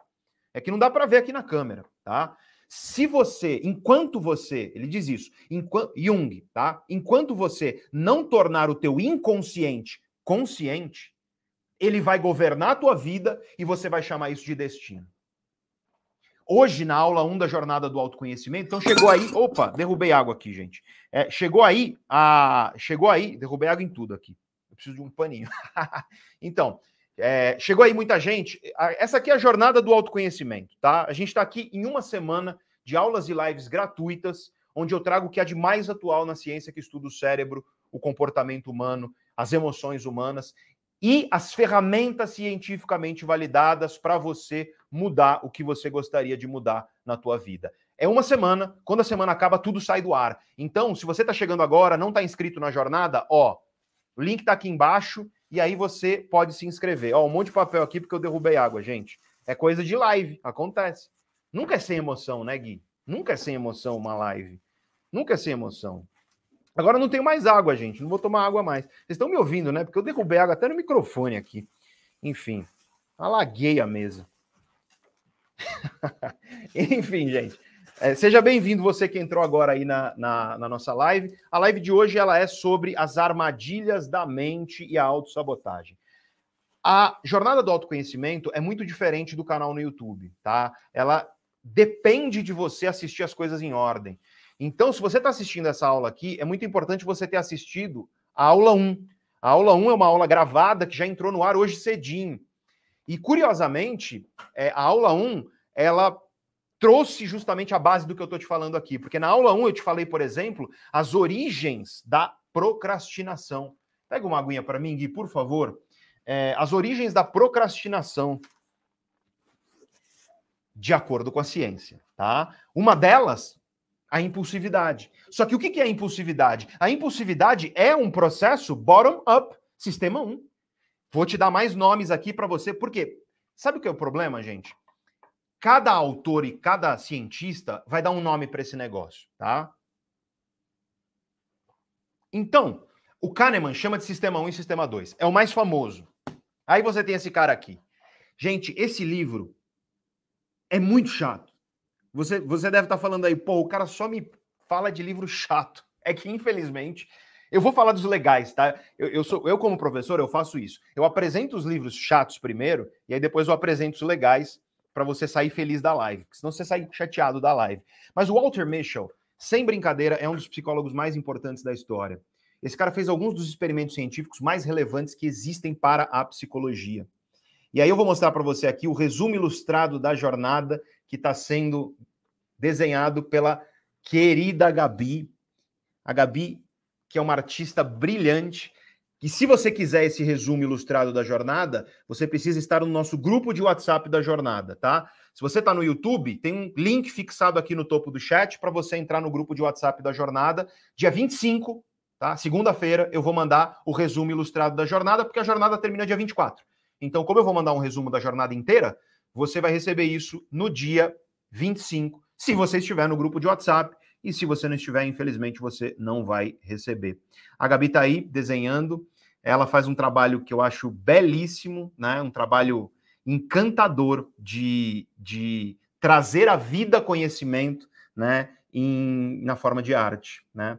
Então, vamos, vamos continuar o nosso tema e vamos falar do Walter Mitchell. Ele aqui fala sobre uma das maiores armadilhas da mente, que é a falta de autocontrole, ou seja, impulsividade, tá? Em vez de falar rápido e devagar, em vez de falar sistema 1 ou sistema 2, em vez de falar bottom up, tá? E aí eu já vou falar do outro sistema do ponto de vista do cérebro, ele usa o termo processos quentes. Processos quentes. E eu tô falando isso porque aí você vai abrir um livro de psicologia, você vai abrir um artigo numa revista de divulgação científica, e aí você vai ver um cara falando sistema 1, aí um cara falando bottom up, outro cara falando sistema quente. É a mesma coisa. Tá todo mundo falando da mesma coisa. Processos que se originam nas profundezas do cérebro, que são rápidos, automáticos e profundamente inconscientes. E a impulsividade é isso. Você controla a tua empolgação? Você controla ficar apaixonado?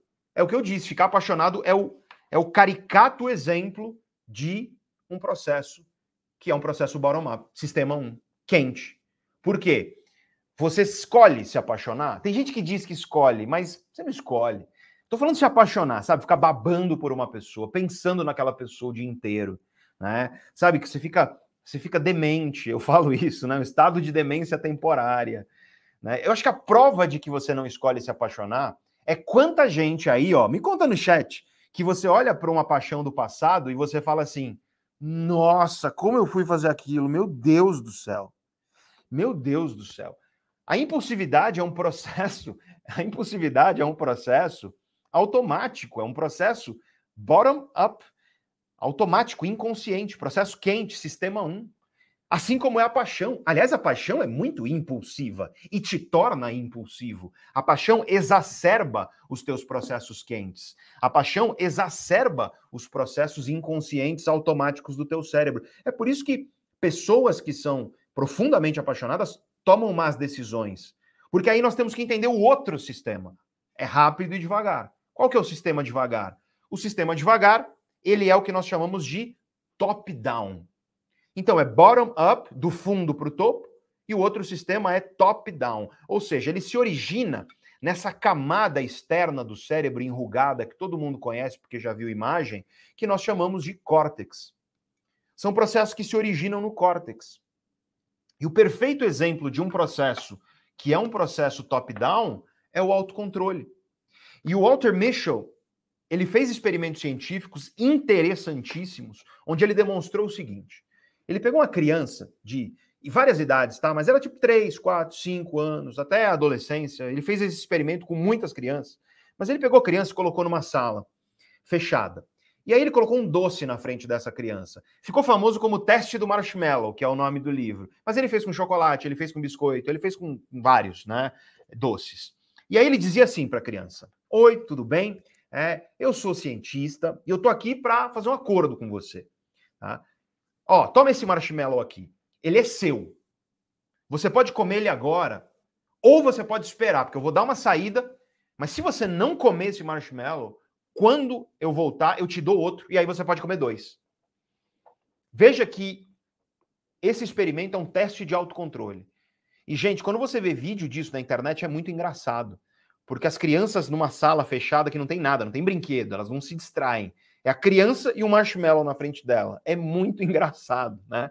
Só que as consequências disso são interessantes. Ele descobriu, ele acompanhou essas crianças, ele fez isso nos anos 70 e ele acompanhou essas crianças por décadas. Décadas. E sabe o que ele descobriu? Estatisticamente, tá? E o que, que eu quero dizer com estatisticamente?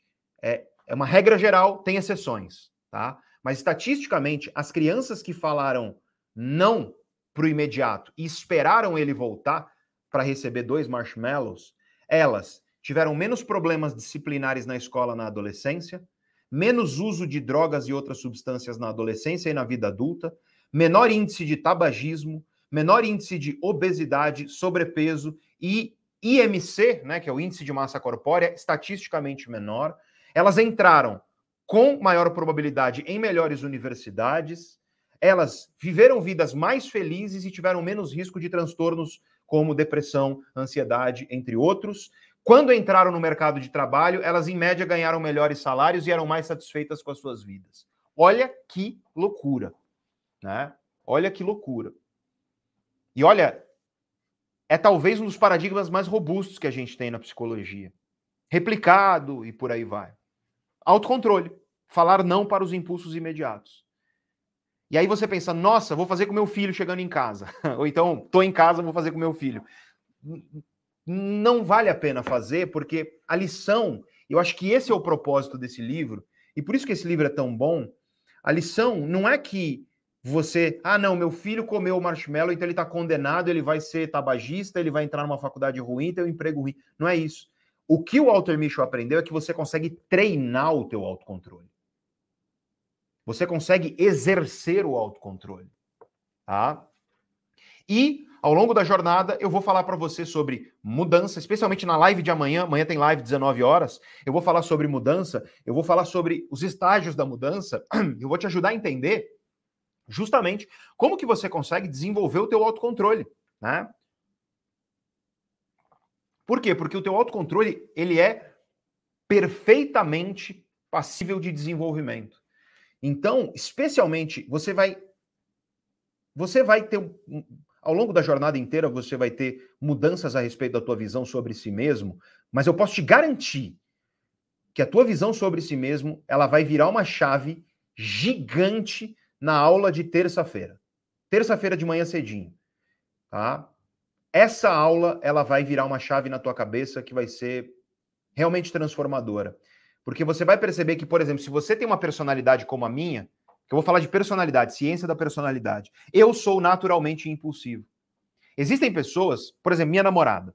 Minha namorada é uma pessoa que ela acorda cedo, ela é disciplinada, ela compra um chocolate enorme, ela come um pedaço desse tamanho, e aí ela fala: tô bem, vou comer o resto amanhã, e guarda. E aí sabe o que eu faço? eu como o resto inteiro. Por quê? Porque eu tenho uma tendência à impulsividade. Eu precisei treinar a minha capacidade de autocontrole. Hoje o meu autocontrole é muito maior. mas eu já fui uma pessoa profundamente impulsiva. E por causa disso, eu era uma pessoa profundamente procrastinadora. Porque eu vivia começando e terminando. Eu começava empolgado, passava empolgação. Aí eu empolgava com outra coisa. Aí passava. Aí eu empolgava com outra coisa. E aí você vive pingando de uma coisa e outra. Porque a impulsividade é uma das raízes hoje mais comuns da procrastinação. Nós precisamos entender as raízes do problema para a gente atacar o problema. Procrastinação não se ataca com ah, 21 dias para você mudar. Na aula 1 da jornada, repito, eu te explico por que, tintim por tintim, essa ideia de 21 dias ela é falsa, ela é errada. Então, o link para se inscrever na jornada está aqui, caso você aqui, caso você ainda não esteja inscrito. É, para você assistir às aulas, você precisa se inscrever. Você não vai acessar essas aulas se você não for inscrito. Bom, processos de sistema 1, quentes, bottom-up, eles são a origem de grande parte das armadilhas da mente. Por quê? Porque os processos top-down, que é o quê? É o processo que o Walter Mitchell chama de frio e que o Kahneman chama de devagar.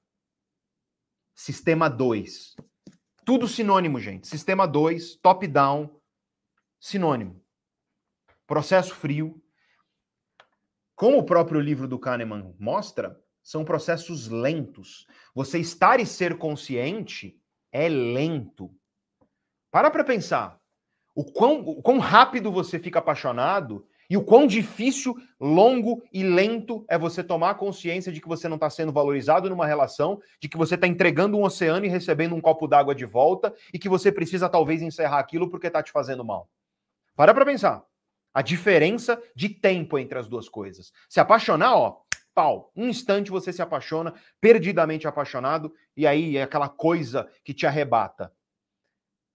E tomada de consciência para você perceber que não está sendo valorizado e mudar a situação. É muito mais difícil, muito mais difícil. Por quê? Porque os processos top-down, ainda que eles existam, o autocontrole é um processo top-down.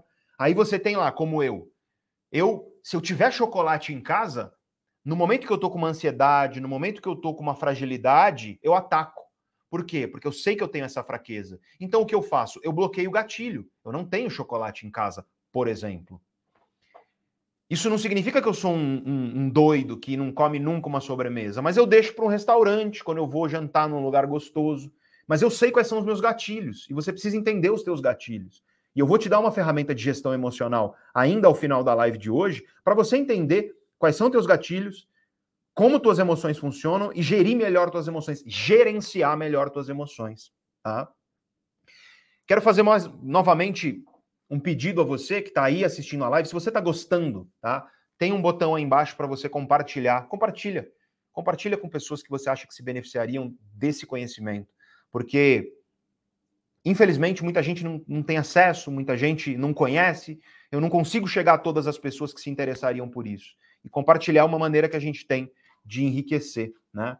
E aí, o que nós podemos, o que nós podemos concluir quando nós observamos os dois sistemas, o sistema rápido, que é o top, o, o bottom up, é o quente, o sistema devagar, que é o top down, que é o frio, que é o sistema que se origina nas camadas mais externas do cérebro, que são mais modernas, é que a nossa mente vive em conflito, como dizia Platão, como disse Freud e como hoje a ciência moderna nos mostra.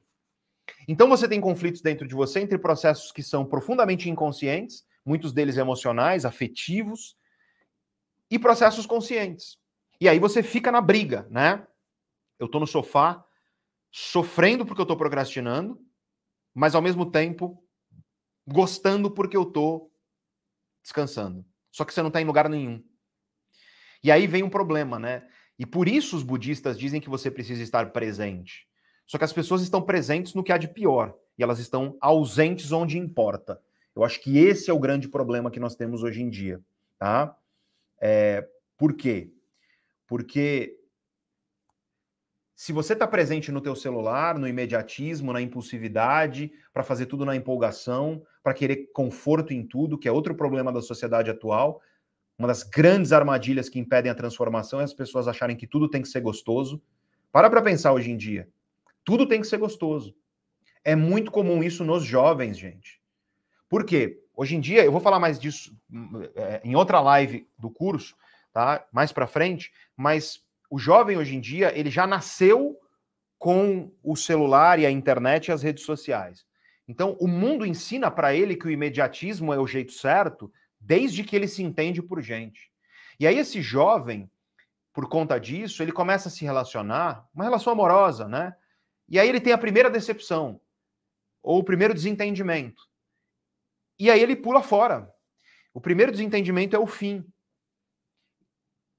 E aí ele fica insatisfeito com a vida amorosa. E aí ele vem falar para mim, que sou professor, que estudo a mente humana e por aí vai, ele vem falar para mim, professor, poxa, não consigo, queria um relacionamento e tal, mas eu fico bem lá com a pessoa, dois meses, três meses, mas depois a coisa desanda e tal. É porque é óbvio, quando você quer a euforia da paixão, você nunca vai construir uma relação. É evidente isso. Na paixão tudo é automático. Por quê? Porque tudo é bottom up. Tudo é quente, tudo é rápido, tudo é esse sistema inconsciente que faz as coisas acontecerem automaticamente. A paixão acaba. Necessariamente a paixão é um estado temporário. E aí o que acontece? Ou você escolhe conscientemente, vou construir uma relação, uma relação de amor, de cumplicidade, de carinho, uma relação de respeito, uma relação onde eu não vou simplesmente porque tive uma desavença ou porque encontrei na pessoa algo que eu não gostei muito, eu não vou pular fora do barco. Por quê? Porque o que eu quero é construir. E aí o que você percebe então é que se você não está disposto a fazer essa construção, você nunca vai ter uma relação. Eu estou falando aqui de uma relação amorosa que toca o coração das pessoas, mas isso vale para todas as relações. Eu vejo hoje, e não sou eu que vejo, é a ciência, os jovens nunca estiveram tão solitários. So... Existe uma epidemia de solidão em jovens de até uns 24 anos de idade, aproximadamente. Epidemia de solidão. E isso está, claro, associado a quadros depressivos, isso está associado a quadros de ansiedade, porque solidão é uma causa dessas coisas. E aí o que acontece? Esse jovem, ele tem, ele disse, você tem amigos? Tenho. Quantos? Muitos? Nossa, um monte. Em qual deles você confia? Sabe confiar em alguém? Que você pode ligar para essa pessoa de madrugada e essa pessoa vai atender o telefone porque ela sabe que se você está ligando de madrugada, ela, você precisa dela e vai te ouvir e vai acordar e colocar o próprio sono de lado para poder estar tá presente para você. Confiança. Pergunta para o jovem: em qual deles você confia desse jeito? E aí ele te diz: não sei, acho que nenhum. Isso é muito triste. Só que uma relação de confiança, ela só existe quando existe construção. Construção, essa é a palavra. É você construir tijolo por tijolo uma relação para que ela seja sólida e sustente desavenças, sustente incongruências que acontecem, conflitos. Não existe relação sem conflito. Só que aí o jovem ele está aculturado com duas coisas. Tudo tem que ser gostoso o tempo inteiro e tudo tem que ser imediato vem uma desavença, ele não sabe lidar com aquilo, então ele se afasta. É muito comum hoje em dia o que as pessoas chamam de ghosting. Ghosting. A pessoa some. Ela não sabe lidar com conflitos e ela some, ela desaparece. Então, vocês brigam e a pessoa nunca mais te responde. Vocês têm alguma coisa ali que aconteceu que não foi bacana e a pessoa some, desaparece. Nem para te dizer, oh, então, ó, eu tô indo aqui na minha, é, é, é, desculpa, tá? É, tô noutra, mas fica bem aí tudo mais. Não, a pessoa some, desaparece. Porque para você encarar alguém, virar para a pessoa e falar: olha, então, a coisa não está bem, eu não gostei disso que você fez, não estou gostando do caminho que a coisa está tomando. Você precisa, em primeiro lugar, abandonar o imediatismo.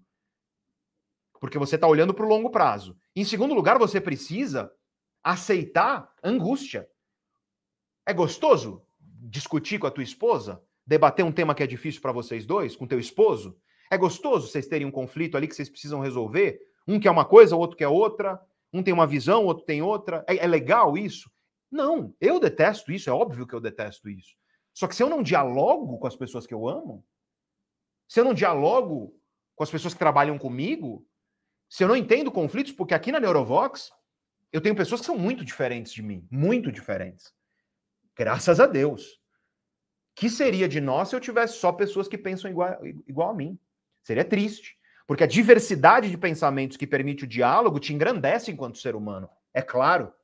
Só que quando você tem cabeças diferentes, o conflito é mais provável. Você vai ver isso na aula de personalidade, a segunda aula da jornada do autoconhecimento. Se você está chegando agora aí, ó, se inscreve na jornada, porque para acessar as aulas você tem que estar tá inscrito. Quatro aulas e oito lives aí, de domingo a domingo, termina domingo que vem, aí tudo sai do ar. Então aproveita enquanto está no ar. E aí, gente, se você não, se você não tem essa maturidade de entender que vai ter momentos desconfortáveis numa relação, que vai ter momentos que você não vai gostar, momentos que você quer que acabe, sabe? Só que se esse momento não existir, a relação ela não se torna mais forte. Então não é só prazer, não é só momentos que você deseja que sejam eternos. Eu vou falar sobre as perspectivas de felicidade na filosofia na live de encerramento. E uma delas é esse, né? É, é, é a, a perspectiva, digamos assim, ela é algo como aristotélica e de Spinoza, onde você vai entender que felicidade, a vida feliz, a vida que vale a pena, é você viver de maneira que você quer que tudo, que, que o instante seja eterno. E, e, claro, isso é gostoso, o instante que você quer para a eternidade, é, só que isso é prazer, né? Isso é emoção positiva. E não existe vida que é só emoção positiva. Não existe vida que é só prazer e conforto. Só que eu repito, o mundo de hoje nos acultura e faz com que a gente ache que deve ser assim. E isso é muito triste. Por quê? Porque especialmente nos jovens, mas nós também, nós também, eu, eu me percebo nisso. Se eu ligo meu modo automático, eu me percebo imediatista querendo as coisas para agora, evitando o conflito, evitando dor, né? Como é que você desenvolve qualquer coisa na tua vida? É com, com, com a alegria da vitória? Aliás, é possível você ter alegria de vitória se você não teve a dor de falhar para você aprender com a tua falha, lutar melhor e cada vez mais se tornar uma pessoa capaz de fazer aquilo? E aí eu te trago agora o outro livro que eu quero conversar com você que é esse livro aqui. Pronto, esse é fácil de ler, esse é gostoso, esse é um baita livro e eu recomendo muito que você leia O Garra da Angela Duckworth, tá? Esse livro, é, a, a Duckworth, para você ter ideia do calibre dessa mulher, ela é uma neurocientista que ela ganhou o prêmio MacArthur. O prêmio MacArthur é assim: Nobel é o primeirão, MacArthur é o segundo colocado. É uma bolsa de um milhão de dólares para financiar as pesquisas de pessoas brilhantes em suas áreas de atuação. E ela ganhou essa bolsa. E ela estuda isso, ela estuda garra. O termo em inglês é muito bom, né? A gente chama de grit, né? Grit. É... Garra é uma boa tradução, tá? E o que, que é garra? Ela divide garra em dois elementos, tá? Ela divide garra. O primeiro elemento ela chama de paixão. Eu não gosto, eu prefiro chamar de amor, porque é muito mais amor do que paixão.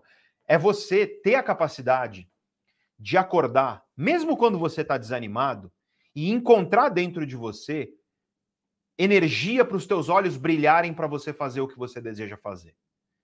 Essa é a definição de garra, de, de, de, de amor pelo que se faz. Ela chama de paixão, eu prefiro chamar de amor, tá? Que é um dos elementos da garra. Tá? Então, vou repetir para que fique claro para você, tá? É você conseguir encontrar dentro de você, todos os dias, ou a maioria dos teus dias, a energia para fazer com que os teus olhos brilhem, sabe? Para você fazer aquilo que você faz com encanto. É isso que nós chamamos de, eu chamo de amor, ela chama de garra, isso, é, ela chama de, ela chama de paixão, isso é um dos elementos da garra, né? E a garra tem outro elemento, que é a perseverança. E o que é a perseverança? É não desistir quando ocorre um problema. É isso. Então, exemplo, você começa uma mudança empolgado. A empolgação acaba e vem o tédio. Vem a preguiça. É um problema, certo? Perseverança é você continuar, mesmo não estando empolgado mais. Força de vontade. Força de vontade, as nossas vontades são preguiçosas. Por quê? Porque as nossas vontades são governadas por processos bottom-up. E aí o que acontece? Por conta disso, as nossas vontades tendem a ser perante coisas que trazem prazer imediato. Vontade. Vontade eu tenho de comer uma pizza, assistir Round Six. Quem aí assistiu Round Six? Eu assisti, eu não terminei. Comecei a assistir, gostei. É, eu tô pensando em até, depois da jornada, gravar um, um, vídeo no YouTube falando da psicologia desse filme, que pode ser interessante. Mas aí acho que a moda vai ter passado. Aí ninguém vai querer assistir o vídeo. Mas enfim, é, nós tendemos a ter desejos muito imediatistas, as nossas vontades são muito imediatistas. Então, quando você vai tentar tirar força da tua vontade, você acaba colocando a tua mudança na conta de coisas que são muito imediatistas e problemáticas. E aí a gente tem um problema, porque quem muda de vida de fato não conta com isso. Quem muda de vida de fato tem perseverança. Surgiu o problema, a pessoa encontra dentro dela a energia para continuar. E a força de vontade de ir embora é um problema. É continuar mesmo sem ela. É continuar mesmo sem motivação. É fazer, agir, perseverar, mesmo quando os problemas surgem. E o que ela fez foi estudar sucesso. Ela foi estudar sucesso. Ela estudou sucesso nas empresas, ela estudou sucesso nas escolas, nas universidades, ela estudou sucesso nas carreiras militares de algumas das escolas militares mais exigentes do mundo. Então ela foi para tudo que é lugar estudar o que, que leva as pessoas a serem bem-sucedidas naquilo que elas fazem, ou seja, ganharem posição de destaque, chegarem a, a, a cargos numa empresa, por exemplo, elevados, no mundo acadêmico, a se tornarem grandes estudiosos, no mundo militar, a se tornarem generais e por aí vai. E o que ela descobriu é que são esses dois elementos, tá? Esses dois elementos, que são o amor, ela chama de paixão, mas eu vou chamar de amor, ou seja, é você encontrar energia dentro de você para os teus olhos brilharem, para que você tenha encanto por fazer o que você precisa fazer, mesmo sem motivação, mesmo sem força de vontade, mesmo sem empolgação e perseverança. Surgiu o problema, você persiste, você continua. E curiosamente, algumas pessoas têm naturalmente mais facilidade para isso. Eu vou explicar isso quando eu explicar os traços de personalidade. Eu sou o oposto. Lembra que eu te falei da minha namorada? Ela tem facilidade para isso.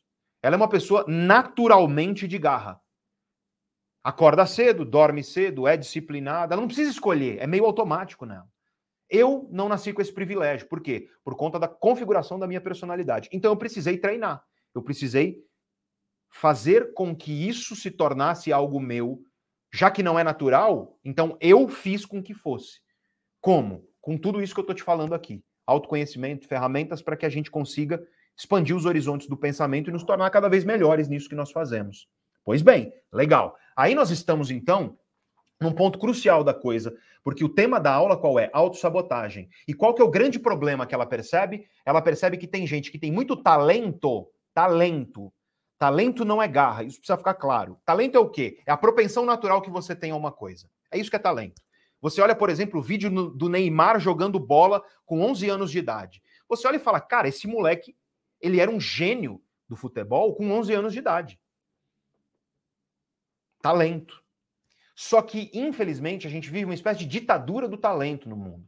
Parece que para você ser alguma coisa, você precisa nascer talentoso. E aí a gente admira muito a criança que é talentosa, a gente admira muito a pessoa que nasce com uma propensão e tudo mais. E parece que a gente esquece que tem muita gente que não nasceu talentosa, mas é brilhante naquilo que faz. Muita gente, muita gente mesmo. E aliás, mesmo as pessoas que nasceram talento, e é isso que ela descobriu na pesquisa dela, elas não chegam ao sucesso, elas não bem sucedem na vida se elas não têm garra. E aí ela traz uma fórmula muito interessante onde ela diz o seguinte: talento sem garra é potencial desperdiçado. Já conheceu alguém inteligentíssimo, jovem às vezes, que aí você olha e fala, cara, esse cara parece que desperdiçou a vida dele. Jeito brilhante, inteligentíssimo. Poderia ter conquistado coisas incríveis se tivesse se empenhado, mas não o fez. Já conheceu alguém assim? Isso é talento sem garra. Talento sem garra é potencial desperdiçado. Porque para o teu potencial se tornar real, para você sair da esfera do potencial e isso se tornar fato, isso se tornar ato, em ato, como dizem os filósofos, você precisa exercer garra. Brilho nos olhos para você fazer com amor aquilo que você está fazendo e perseverança. Não claudicar, não ficar na lona quando você cair. É claro que você vai tropeçar, é claro que vai ter dor, é claro que vai ter problema. Evidente, tudo isso é, é fato na vida. E quem vence não é quem não tem problema, é quem, apesar dos problemas, consegue levantar mais forte e lutar cada vez melhor. Dizem que é errando que se aprende e eu tendo a não concordar com isso. Porque, porque não é errando que se aprende, mas é errando entendendo as razões pelas quais você errou, entendendo como você pode fazer para não errar novamente, levantando e aplicando isso de fato na sua vida. Aí sim você aprende. Porque tem gente, round six, para falar da série, né? O cara erra, ele erra, ele erra, ele gasta dinheiro da mãe, ele, ele joga o presente da filha, o dinheiro no, aniversário da filha, e aí gasta de novo, e erra, e erra, e erra. Não é errando que se aprende, esse cara só errou. É aprendendo com os erros, entendendo os erros com inteligência e lutando cada vez melhor. É assim que se aprende, tá? Mas para isso você precisa abandonar um pouco essa ideia de que vai ser automático. Para algumas pessoas é automático. sim, a vida não é justa, algumas pessoas nascem, e você vai entender na aula de personalidade que isso tem uma base muito biológica. Algumas pessoas nascem naturalmente mais propensas a terem garra, perseverança, disciplina. Elas conseguem fazer as coisas porque tem que fazer de uma forma mais contundente. Então, assim, é, é, tem gente assim. Aí você não é assim, como eu não sou assim. Eu, eu, eu infelizmente, não nasci assim. Estou mostrando a Gabi aí para vocês. Olha só. Esse é o mapa mental da jornada do autoconhecimento que você está vendo aí. Eles são, eles são, com certeza, um material riquíssimo.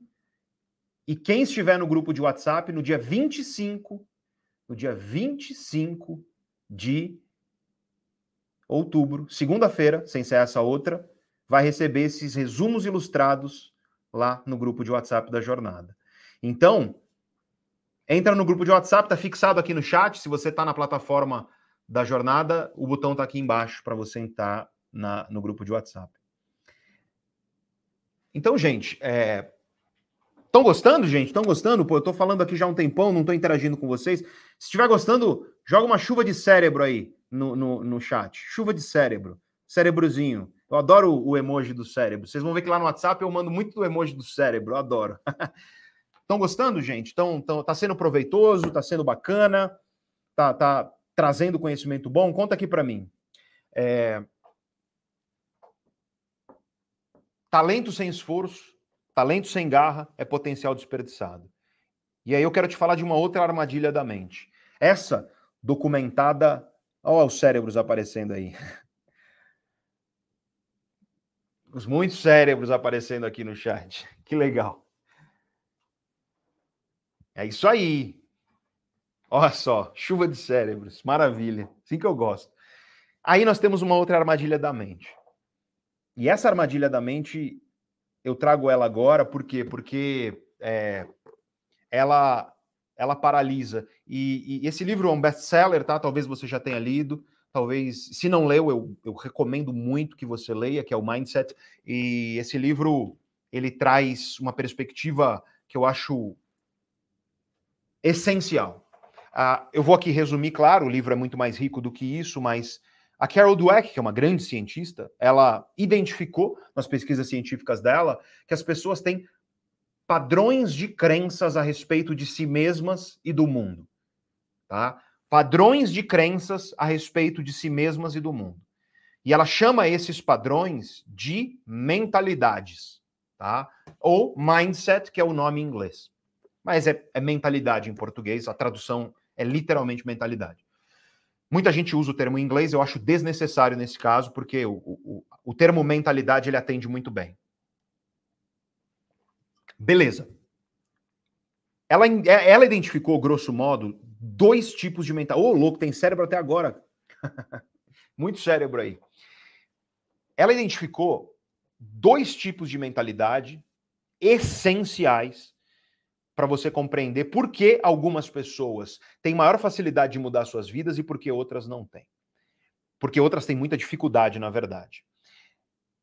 O primeiro tipo de mentalidade que ela identificou, que é o problemático, e essa é uma armadilha da mente profunda, ela chamou de mentalidade fixa ou fixada, você encontra no livro. Em inglês é fixed mindset. É mindset de, de uma pessoa. É a mentalidade da pessoa que você, quando conversa com ela, é aquela pessoa que ela tende a acreditar que as coisas são como são e que as coisas são difíceis de mudar, e, e, às vezes ela acredita que não muda. É aquela pessoa que fala assim: ah, esse é meu gênio, Esse é meu jeito. Ah, eu sou assim. É, ah, o mundo é assim. Ah, a empresa é assim. Ah, as pessoas são assim. Ah, isso aí é assim. É aquela pessoa que usa o é assim como se fosse uma categoria fixa de interpretação da realidade. Então, as coisas são assim, ponto final. Isso, isso é o perfeito exemplo de uma mentalidade fixa. No Brasil, a gente tem aquela música da Gabriela, eu costumo brincar, né? Eu nasci assim, vou viver assim, vou morrer assim, ponto final. Isso é típico da pessoa que tem uma mentalidade fixa.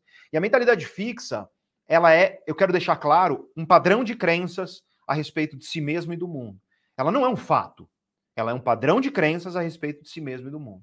Só que pessoas que têm esse tipo de mentalidade, e isso os estudos científicos são claros, elas tendem a ser pessoas mais infelizes, pessimistas, elas tendem, por conta do pessimismo, a adoecer mais, elas tendem a ser mais negativas de maneira geral e por conta disso elas têm maior risco de depressão, de ansiedade. No fim das contas, elas vivem com níveis de estresse mais elevados e isso faz com que elas tenham maior risco de infarto do miocárdio, processos inflamatórios gerais no corpo, derrame cerebral, entre outras questões, e culmina, claro, com doença de Alzheimer e outros problemas que são derivados de você viver em um nível de estresse constante e elevado, que a gente sabe que é muito problemático. Além disso, claro, são pessoas que têm sérias dificuldades para construir projetos de vida sólidos. E olha, projeto de vida, olha o termo que eu estou usando. Eu usei esse termo projeto de vida na aula 1 da jornada do autoconhecimento. Se você está chegando agora, ó, você está chegando agora, as aulas da jornada é só para quem está cadastrado. Você se cadastra nesse link aqui para você assistir as aulas, que são o conteúdo principal. Tá? A jornada acontece nas aulas, é o conteúdo principal, e as lives complementam e aprofundam. Tá? Então, se inscreva e pessoas que têm essa mentalidade fixa, esse padrão de crenças de que eu sou assim, eu não vou mudar, a coisa é assim. Não adianta tentar. Eu tenho dedo podre no amor. Esse é um exemplo de mentalidade fixa. Eu tenho dedo podre no amor. Já ouviu alguém falar isso? Ah, eu tenho dedo podre no amor. Não dá certo para mim. Nossa, já tentei emagrecer, mas para mim não dá certo. Não adianta, não consigo, né? Olha, já tentei fazer isso, mas eu não é, não é para mim, sabe? Eu não consigo. Né? É claro que tem coisas que não são para você e, e, e, não são para você por quê? Porque não te fazem sentido, porque não te engrandecem, porque não trazem propósito, significado, alegria ou qualquer outra coisa que faça com que valham a pena. Mas você dizer que uma coisa não é para você só porque você acredita que ah, não, não vai rolar porque as coisas são assim, ponto final, ou porque é muito difícil você conseguir mudar aquilo, aí você está incorrendo numa mentalidade fixa, que é muito problemática e está aumentando o teu risco de paralisia na vida mesmo, dificuldade de mudança, tá? Procrastinação, porque a pessoa que fala, ah, as coisas são assim, não vai dar certo, é, ela procrastina. Ah, eu não vou começar isso porque vai dar errado, eu não vou começar isso porque não vale a pena. Então, a pessoa que se submete à mentalidade fixa, ela é uma pessoa que infelizmente vai ter uma séria dificuldade para transformar a sua vida. Agora, o que ela identificou é que essa mentalidade fixa, ela não é somente uma categoria fixa da realidade, é apenas um conjunto de padrões de crenças a respeito de si mesmo e do mundo. E tal como você pode mudar suas crenças a respeito de muita coisa, eu espero que você esteja mudando suas crenças aqui na jornada do autoconhecimento. Gente, ó, 25 mil quase 26 mil pessoas. Vamos bater 26 mil, gente. Vai compartilhar essa live com seus amigos. Vamos chegar em 26 mil, vamos bater um recorde aqui. Olha só, será que a gente consegue? Ó, oh, tô empolgado, tô achando que talvez a gente consiga, né? Então, gente, a mentalidade, ela infelizmente pode libertar a tua vida ou ela pode, infelizmente, quero repetir, ela pode aprisionar a sua vida. Por quê? Porque tem gente que vive escrava de uma mentalidade fixa. Tem gente que vive escrava de uma visão de mundo onde a pessoa acredita que as coisas são assim, ponto final, e não vão mudar. Tem gente que vive escrava, aprisionada numa vida onde apenas por uma questão de suas crenças e da maneira como ela enxerga a si mesma, a pessoa ela não vê sentido em tentar mudar a sua vida. E aí a pessoa vive desse jeito aí que a Gabi tá te mostrando, cabisbaixa, sabe aquela pessoa que anda de ombros ah, arcados para baixo, gorilando assim, né, para baixo, cabeça baixa, a pessoa que anda até meio pesada, a pessoa que fala pesado, sabe aquela pessoa negativa? Eu vou falar sobre negatividade em profundidade na aula na aula 3 da jornada do autoconhecimento, que é a aula mais especial, uma aula que eu, eu, me emocionei gravando, eu sempre me emociono quando eu, vou, quando eu conto essa história, porque eu conto pouco sobre a minha vida nessa, nessa aula. E a negatividade daquele amigo que, quando chega, por mais que você ame ele, ele parece que carrega uma, uma nuvem e ele pesa, a vida pesa sobre os ombros dele. Então, na linguagem corporal, ele, ele te mostra o peso que está sobre ele. Eu acho que esse tipo de escolha é o pior, é o pior tipo de escolha que você pode ter para sua vida, porque a vida é muito curta para você escolher um caminho que só vai te fazer mal. Só vai te fazer mal. Porque viver mentalidade fixa, e aí vem um ponto que é importante. Algumas pessoas têm maior facilidade para viver uma mentalidade que não é fixa, eu já vou explicar essa mentalidade, e outras pessoas têm uma facilidade para viver uma mentalidade que é fixa. Então, as pessoas variam em termos de facilidade que elas têm para isso.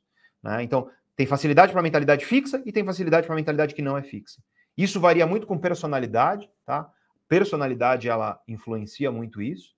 E você vai aprender sobre personalidade na aula 2 da jornada, e, portanto, se inscreva se você não está inscrito. Só quem está inscrito vai acessar a aula. Só que uma mentalidade ela é uma escolha. Por mais que seja mais fácil para você, você olhar para o mundo e achar que as coisas são assim, ponto final, isso não significa que você não deve enfrentar a dificuldade e a luta para você adotar uma mentalidade que vai te tornar uma pessoa melhor. Não é porque alguém tem facilidade que você vai desistir de enfrentar as dificuldades. Acho que esse é o ponto. As pessoas vivem se comparando muito nos dias de hoje. Eu acho que você já me ouviu falar sobre isso. A comparação, ela é o ralo que vai levar a tua vida para o buraco. Porque a comparação é o berço da inveja, a comparação ela é irracional, não faz nenhum sentido você se comparar comigo, você é diferente de mim, você nunca vai ter vivido a minha história e eu nunca vou ter vivido a sua. E é claro que você pode se inspirar em pessoas, e deve, né? mas a comparação é muito tóxica para a nossa vida. E as pessoas vivem se comparando, e aí elas falam: ah, para mim é difícil. Por quê? Porque para ele é fácil. Então, o critério da pessoa para dizer que, pra, que ela não vai fazer uma coisa é porque para o outro é fácil. Para ele é fácil, para mim é difícil, então não vou fazer. Jura que você não vai fazer aquilo que é importante para a tua vida só porque é fácil para alguém? Qual o sentido disso? É irracional e autodestrutivo. E aí a Carol Dweck, ela vai desenvolver a ideia, de acordo com as pesquisas dela e de tantos outros cientistas da mente humana, que se você quer viver a tua melhor vida possível, né, a plena potência da tua existência, você precisa adotar uma mentalidade diferente dessa, que ela chama de mentalidade de crescimento. É basicamente você conseguir adotar um padrão de crenças a respeito de você e do mundo, em que, em que você sabe que você é capaz de mudar e que as coisas podem mudar. E que talvez não seja fácil, mas que elas podem e que o esforço vale a pena para você construir o projeto de vida que você deseja para si. É isso que nós chamamos de uma mentalidade de crescimento mentalidade de crescimento. A proposta que eu estou trazendo para você nessa jornada, tá? De quatro aulas, oito lives, é para você adotar uma mentalidade de crescimento. Eu quero te mostrar que você pode mudar coisas que você achava que não podia. Eu quero te dar essa esperança, que não é uma esperança vazia, é uma esperança concreta. Eu vivi isso na pele. E eu vou te contar muito a minha história aí ao longo da jornada. Tá? Porque a minha tendência natural, se eu deixar meu modo automático, é a mentalidade fixa. Ah, é assim, eu sou assim, as coisas são assim. A vida perde o sentido quando você vive assim. Ela perde o seu sabor, ela perde o seu encanto. E como você faz para combater isso? Várias maneiras, várias maneiras. Uma delas eu já falei aqui para vocês ao longo da, da nossa live, tá? Essa live é a mais longa, tá, gente? A live de domingo, eu sei. Eu não vou, eu não vou fazer uma live de duas horas e meia na, na segunda-feira, né? as pessoas trabalham, apesar de que o time já olha para mim com uma cara de hum, te conheço. Não, mas eu não vou, elas vão ser mais curtas, tá? É... Mas a de hoje eu acho que tem que ser muito especial, que é para você sair daqui e você assistir a aula se você não assistiu, para você se cadastrar aí, assistir a aula, tá? É muito conteúdo a jornada, acho que você já está vendo por essa live. É esse naipe mesmo aqui, tá? Você vai ter mais conteúdo aqui do que em, nossa, do que em muito curso que você que você já, já fez. Mas vocês que já são velhos de guerra aí, gostaram do cenário novo? Gostaram? Cenário novo não é tão novo, né? Mas gostaram a roupa nova? Gostaram Gostaram do, do cenário da, da aula, né? A aula, a aula 1 que entrou no ar hoje de manhã, né? A gente fez o azul. A, a, segunda aula que entra no arteiro, você vai ter outra identidade de cor, eu vou estar vestido de outro jeito.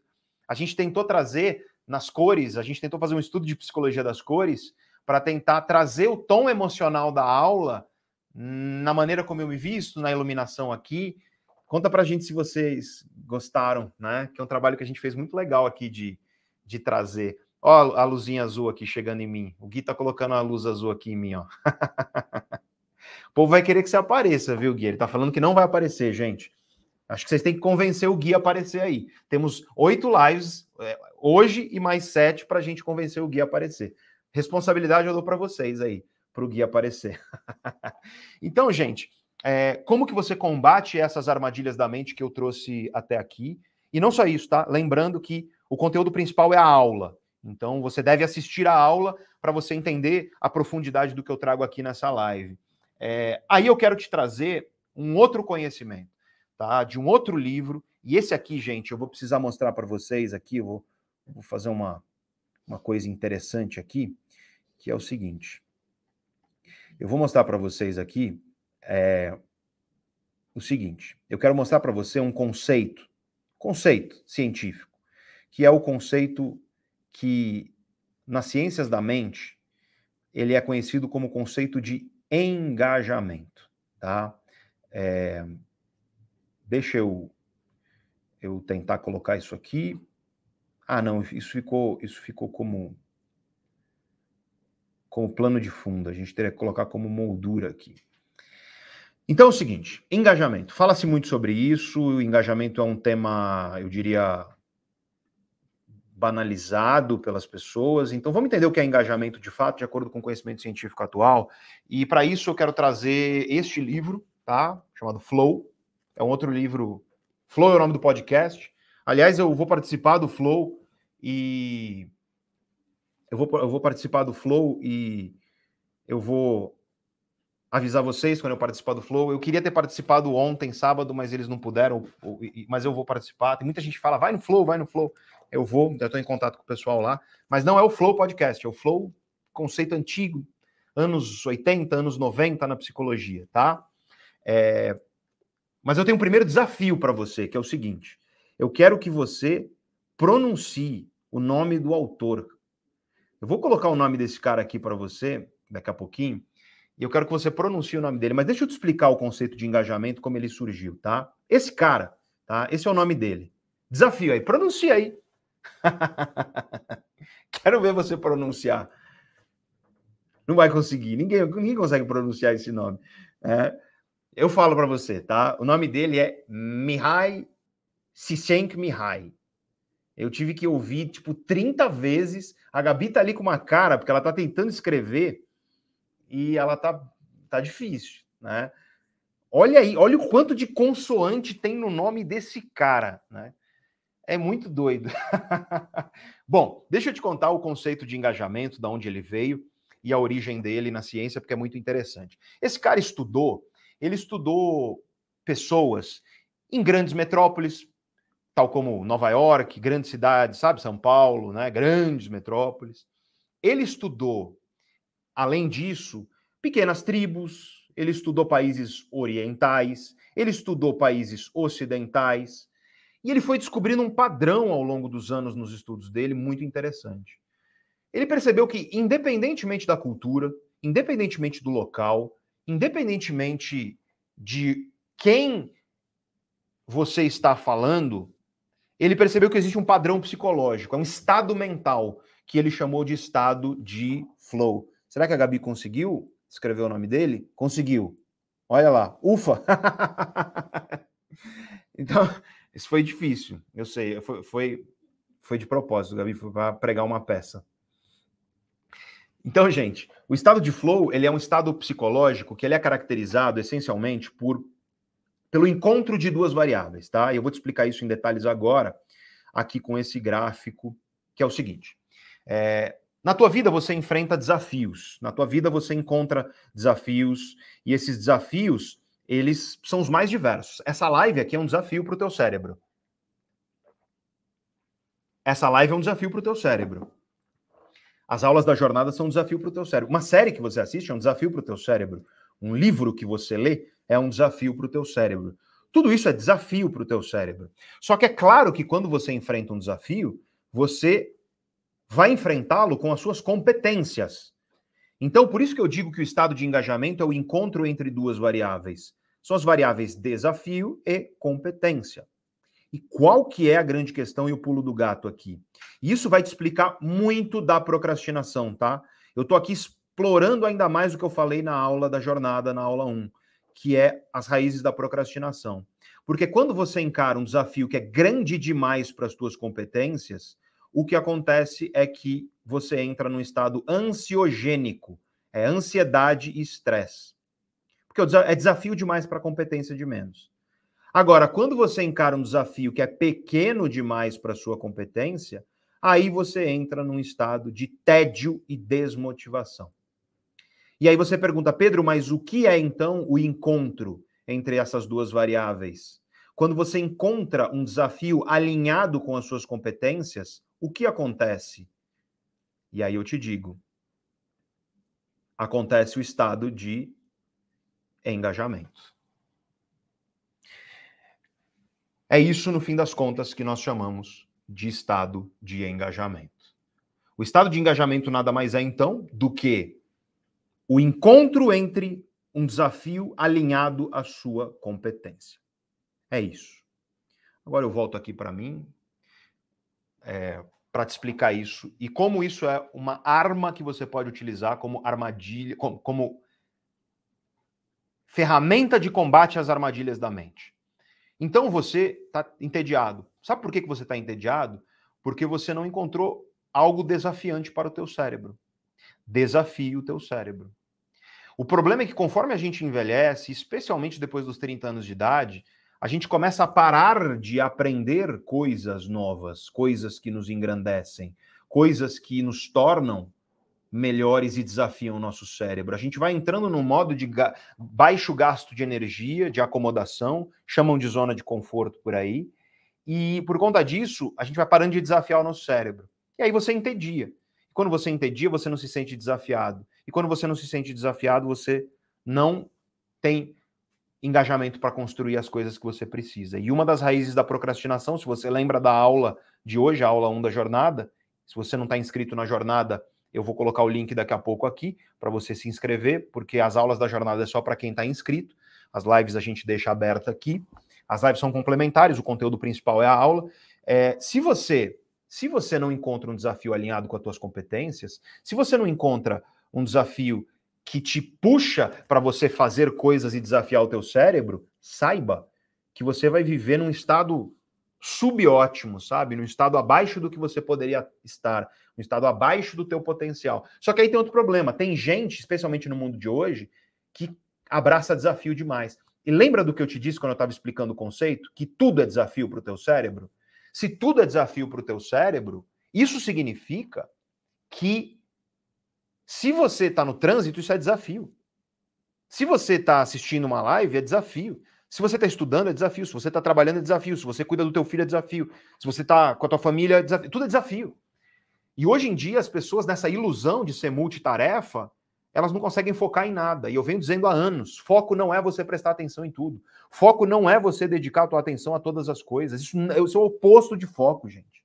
Foco é você saber dizer não para tudo, menos para o que importa. Se dedicar àquilo, concluir aquilo, vai para a próxima coisa, diz não para tudo, menos para aquilo, se dedica àquilo, vai para a próxima e para a próxima e para a próxima. É assim que você constrói uma vida focada. E as pessoas acham que foco é você distribuir tua atenção para todo lado. E aí Sêneca, o grande filósofo estoico, estou falando de um cara que viveu dois mil anos atrás, né, na Roma antiga. Esse cara dizia: Aquele que está em todo lugar não está em lugar nenhum. Olha só, aquele que está em todo lugar não está em lugar nenhum. Aquele que está em todo lugar não está em lugar nenhum. É muito triste uma pessoa que quer estar em todo lugar e aí não está em lugar nenhum. Se você quer transformar a tua vida, você precisa focar. Eu vou te falar isso, sobre isso, nas próximas lives da jornada, eu vou falar sobre isso nas estratégias e ferramentas de mudança. E focar significa saber falar não. Quais são os ralos que estão aí sugando tua energia? Qual adeus você precisa dar para construir a vida que você quer, seguir adiante? Ah, não desista nunca, as pessoas dizem. Isso é um péssimo conselho. Porque se você não desistir daquilo que está te travando, fazendo mal, com certeza a tua vida vai ser uma vida menor. Eu digo às pessoas: seja ignorante, mas com inteligência. Ignore relações que te prejudicam. Ignore ideias que te tornam menor. Ignore projetos que não te levam à vida que você deseja para você. Ignore aquilo que está impedindo o teu projeto de vida de chegar ao seu potencial. Seja ignorante, com inteligência. Não desista nunca? Imagina. Persista. Perseverança. Persista com bravura. Mas saiba desistir com inteligência. Porque para você navegar para onde você quer, você precisa dizer adeus ao porto onde você está. Essa é a grande questão. E para isso você precisa focar. Porque senão você fica estressado. E se você está estressado, você está naquela faixa do engajamento que é prejudicial. E aí o que acontece é que, infelizmente, você não vai funcionar da melhor maneira que você poderia funcionar. Então, é, a minha ideia e tudo que eu quis trazer aqui para você foi justamente para tentar trazer consciência a respeito da responsabilidade que a gente tem sobre aquilo que está nas nossas mãos. Eu vou te dar uma dica de livro, dois, tá? É, esse livro, gente, é muito legal. É um livro de filosofia, tá? Do Ryan Holiday. É, o Ego é Seu Inimigo. É, eu tenho, inclusive, um vídeo no YouTube cujo título é muito parecido. E tudo isso que eu estou falando aqui culmina em você sair um pouco do teu ego. Eu estou falando ego aqui não no sentido psicanalítico, tá? Técnico, eu estou falando ego no sentido mais popular, né? Que é essa coisa do, do enaltecimento de si mesmo, para você entender que se você abrir tua mente para coisas que estão fora aí do que você está acostumado e desafiar teu cérebro a aprender, a se desenvolver, a adquirir ferramentas que você ainda não tem, você transforma a tua vida. Isso é um fato. Eu gosto muito desse livro, foi um dos melhores livros que eu li nos últimos tempos, tá? Chama Por que os generalistas vencem em um mundo de especialistas. E o que esse cara vai dizer é o seguinte: tudo bem, é muito importante você ser especialista naquilo que você faz, mas é muito importante também você abrir a tua mente, generalizar no sentido de expanda os horizontes do teu pensamento para que você aprenda ideias novas que desafiam teu cérebro, te engajam, e ao engajar-se, aí eu te conto, o que, que acontece quando você está no estado de engajamento? Ocorre uma ativação do sistema dopaminérgico do cérebro. Eu vou explicar esse sistema na aula 3 da jornada, que entra no ar quinta-feira cedinho, mas entenda que o sistema dopaminérgico é o que governa motivação e prazer. Então, quando você vive engajado, você tem muito mais energia para fazer as coisas. É claro que essa energia não vai ser constante, ela sobe e desce, mas você vai ter muito mais energia para fazer as coisas. Então, eu faço um pedido para você como professor. Abra os horizontes do teu pensamento expanda, tá? Esteja aqui comigo na jornada, ao longo da jornada até o fim. E agora eu quero te dar a ferramenta que eu prometi, eu prometi, eu sei, eu quero te dar a ferramenta, duas na verdade, de gestão emocional. Eu quero te dar uma ferramenta para você aplicar essa semana. Eu peço que você, todos os dias dessa semana, aplique essa ferramenta, tá? Ela é uma ferramenta que a gente chama na ciência de cognitivo comportamental, uma técnica cognitivo comportamental, tá? É, eu gostaria que você ao longo dessa semana, carrega com você ou um caderno ou o teu celular, deixa um bloquinho de notas já meio preparado.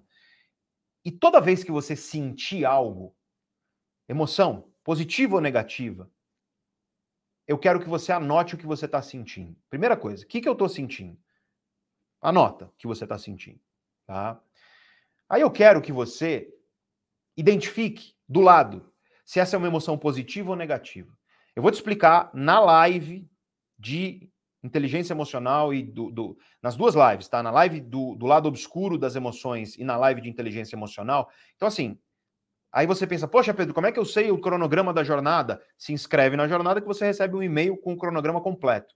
E é muito importante isso, porque todos os conteúdos saem do ar no final da jornada. Então, não perca essa oportunidade. Mas na, a gente vai ter uma live de inteligência emocional e uma live de, especificamente, de o lado sombrio, o lado oculto das emoções, que muita gente não conhece. Aí eu vou explicar o que é uma emoção positiva e o que é uma emoção negativa. Por enquanto, usa o que você acha. Depois você vai entender esse conceito melhor e você vai ver como a ferramenta fica melhor. Mas escreve, então, escreve o que você está sentindo. Do lado você escreve se é algo positivo ou negativo.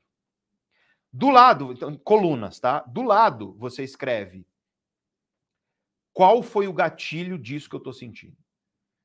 O que produziu isso que eu estou sentindo. Tá? E do lado você escreve por quê. Por que que esse gatilho produziu isso que eu estou sentindo. Isso é especialmente importante nas coisas negativas, mas também para as positivas, para você identificar aquilo que te traz emoção positiva e aquilo que te traz emoção negativa, o gatilho disso e o porquê. Eu gostaria que você fizesse isso todos os dias essa semana. Essa é a primeira ferramenta de gestão de emoções que eu vou trabalhar com você. Saiba que eu vou falar dela nas próximas aulas, eu vou melhorando nas próximas lives a ferramenta. A ferramenta vai ficando cada vez melhor a cada live, porque eu vou te ensinar novas coisas e a gente vai melhorar, a gente vai incrementar essa ferramenta aí, tá? Então, é, vocês estão vendo aí a Gabi, querida Gabi, artista que está fazendo o nosso resumo ilustrado, os mapas mentais da jornada. Só vai receber esses mapas mentais quem estiver nos grupos de WhatsApp da jornada e, portanto, aqui, se você está no YouTube, está fixado no topo o, do chat o link para você entrar no grupo do WhatsApp. E se você estiver na plataforma, porque essa, essa live vai para a plataforma depois, para as pessoas assistirem depois, aí você pode clicar no botão abaixo da tela, um botão verde gigante, que aí não tem erro, né? E, pra, e aí eu vou mandar, é importante isso, no dia 25 de outubro, tá? Segunda-feira, depois que a jornada acabe, eu vou mandar esse material no grupo de WhatsApp, tá bom? É, Para se inscrever na jornada, você tem aqui o link aqui embaixo. E amanhã, por exemplo, a gente já vai aprender a melhorar essa ferramenta. Terça e quarta nas lives, que são especialmente importantes para isso, vai melhorar mais ainda. E então, conforme a gente avança na semana, a ferramenta vai ficando melhor. Só que aí, então, essa é a ferramenta. É uma ferramenta para você identificar, tá? Tuas emoções, nomear tuas emoções e entender os gatilhos dela e os, por, os gatilhos delas e os porquês desses gatilhos. Ok. Além disso, tá? Além disso, o que eu gostaria é que você. Aí vamos fazer uma outra. Ou pode ser um complemento, uma coluna que você faz nessa, depende da tua organização. Se você quiser fazer um outro caderninho para essa, pode ser. Ou se você quiser fazer uma outra coluna nessa primeira, um, um, um item a mais, digamos assim, pode ser também. Eu quero que quando você sentir uma emoção negativa a respeito de algo que vai acontecer, sabe quando você sente que uma coisa, ansiedade, né? Ai, vai acontecer alguma coisa ruim. Você sente que vai dar problema. Quando você antecipar uma coisa negativa, quando você pensar numa coisa negativa no futuro, eu quero que você escreva o que a minha emoção está me fazendo achar que vai acontecer. É isso que eu quero. O que a minha emoção está fazendo eu achar que vai acontecer. Então, vou resumir aqui a, a ferramenta de novo, tá? Primeira coisa, você vai escrever o que você está sentindo, tá? Do lado, você vai escrever se essa emoção é positiva ou negativa. Do lado, você vai escrever qual foi o gatilho dessa emoção, seja ela positiva ou negativa, qual foi a origem, o que que levou. Se você não souber qual foi o gatilho, você pode simplesmente chutar, Tenta encontrar dentro de você, faz uma reflexão. Você vai entender muito melhor os gatilhos ao longo da jornada, mas enquanto você não tem ainda melhores ferramentas para isso, faz o que você sentir. É, é um exercício de autoconhecimento. Você não precisa, nesse momento, ter a perfeita noção do que está acontecendo. Ela vai melhorar ao longo da jornada, mas eu quero que você comece hoje, se possível, amanhã já, tá? E aí, você vai do lado escrever por que esse gatilho te levou a isso. Se por acaso essa emoção é uma antecipação negativa, está pensando que uma coisa ruim vai acontecer, aí eu quero que você escreva o que essa emoção está te fazendo sentir que vai acontecer. O que, você acha que vai acontecer por causa dessa emoção? O que, que essa emoção está te fazendo levar a acreditar que vai acontecer? Eu quero que você escreva isso lá. Faz isso todo dia ao longo da jornada. Eu sei que um monte de gente não vai fazer, que acha que é baboseira. Eu estou te falando que isso é uma ferramenta cognitivo-comportamental documentada cientificamente. Se você vier comigo nas próximas lives, eu vou te explicando cada vez mais e você vai fazendo isso dia a dia. Chega no final da jornada, você vai ver o quanto isso vai te trazer uma clareza a respeito da tua vida emocional. E não só isso, eu vou te ajudar, conforme as lives passarem e as aulas passarem, eu vou te ajudar a usar essa ferramenta para gerenciar melhor tuas emoções, evitar essas emoções negativas que te prejudicam, reduzir tua ansiedade e potencializar as emoções positivas. Então, é um convite que eu faço para você usar essa ferramenta, porque é uma ferramenta eficiente. Só que para ser eficiente, você tem que estar comigo ao longo da jornada, para você ir melhorando ela e lá no final entender junto comigo, olhar para a ferramenta e entender como você usa esse conhecimento para você aplicar na sua vida, tá? Então, essa é a ferramenta que eu trago aqui para você, tá? Então, gente, é, o meu objetivo foi hoje te trazer uma live bem longa, né? A gente está falando de duas horas e meia de live. E a primeira live da jornada é assim mesmo, ela é mais longa. As próximas, elas ficam uma hora, alguma uma hora e meia. Mais para o fim da semana, aí a gente faz 40 minutos, 50 minutos, um pouco menores, tá? Por quê? Porque a gente vai reduzindo as lives, até porque, claro, é muito conteúdo e você é uma, é uma imersão muito intensa e você precisa ter saúde mental, disponibilidade de energia para assistir às aulas, que são o conteúdo principal. Precisa ficar claro para você isso. As aulas são o conteúdo principal. E aí você assiste às lives também. Live todo dia, à noite, 19 horas, todo dia à noite, 19 horas. E aula hoje, a primeira aula. Então eu faço pedido para você aqui que está assistindo. Se você não assistiu a aula 1, se inscreve na jornada se você não tiver inscrito que ela vai te levar direto para a página. Na inscrição, você vai cadastrar teu e-mail, você vai direto para a página da aula já. Aí você pode assistir essa aula. Tá? Se você está inscrito na jornada e não assistiu, vai agora assistir. Aproveita o finalzinho de domingo. Prometo, prometo que vai ser transformador. Tá? A gente já tem mais de 130 mil pessoas que assistiram essa live, essa, essa aula, para você ter ideia. Mais de 130 mil pessoas já assistiram a aula bateu o recorde da jornada anterior. Essa live aqui, acho que a gente bateu próximo ao recorde também da jornada anterior e ela ficou metade, ela não ficou pública. Então a gente teria chegado em 30 provavelmente se eu não tivesse esquecido de tornar a live pública. eu faço essas coisas, gente, eu não sou muito bom de tecnologia, paciência. Mas enfim, o que importa é que vocês estão aqui, né? Eu sou professor que sempre olha para os bons alunos. Vocês estão aqui até agora, você, é, você é um bom aluno. Você é aquela pessoa que está dedicada. Então, assim, existe gente que o autoconhecimento para a pessoa ó, não é nada. Tá? Existe gente que começa a se interessar pelo autoconhecimento. Por exemplo, as pessoas estão chegando agora no nosso canal no YouTube. Então é um conhecimento muito importante, mas ele é uma porta de entrada, é superficial. Existe gente que dá um passo além. Tem gente aqui que assistiu a aula 1 inteira e essa live inteira. Então, eu, eu quero que você entenda que o teu nível de consciência, de autoconhecimento, ele é completamente diferente do cara que está lá no raso, na superfície, né? E é completamente diferente, mais ainda, da pessoa que nem se interessa por isso. E o que eu quero te mostrar nessa jornada é que a cada aula e cada live, o teu nível de consciência de autoconhecimento vai aumentar. De modo que eu te garanto se você assistir todas as aulas e todas as lives, você sai transformado. E sabe por que, que eu te garanto? Porque a gente já fez outras jornadas. Mais de 500 mil pessoas participaram. E nós recebemos dezenas de milhares de depoimentos. Para você ter ideia, a gente recebeu alguns depoimentos que literalmente a gente chora de ler. Literalmente, eu não estou brincando aqui, tá? Por conta da gratidão que a pessoa demonstra pela jornada do autoconhecimento e por tudo que a jornada trouxe.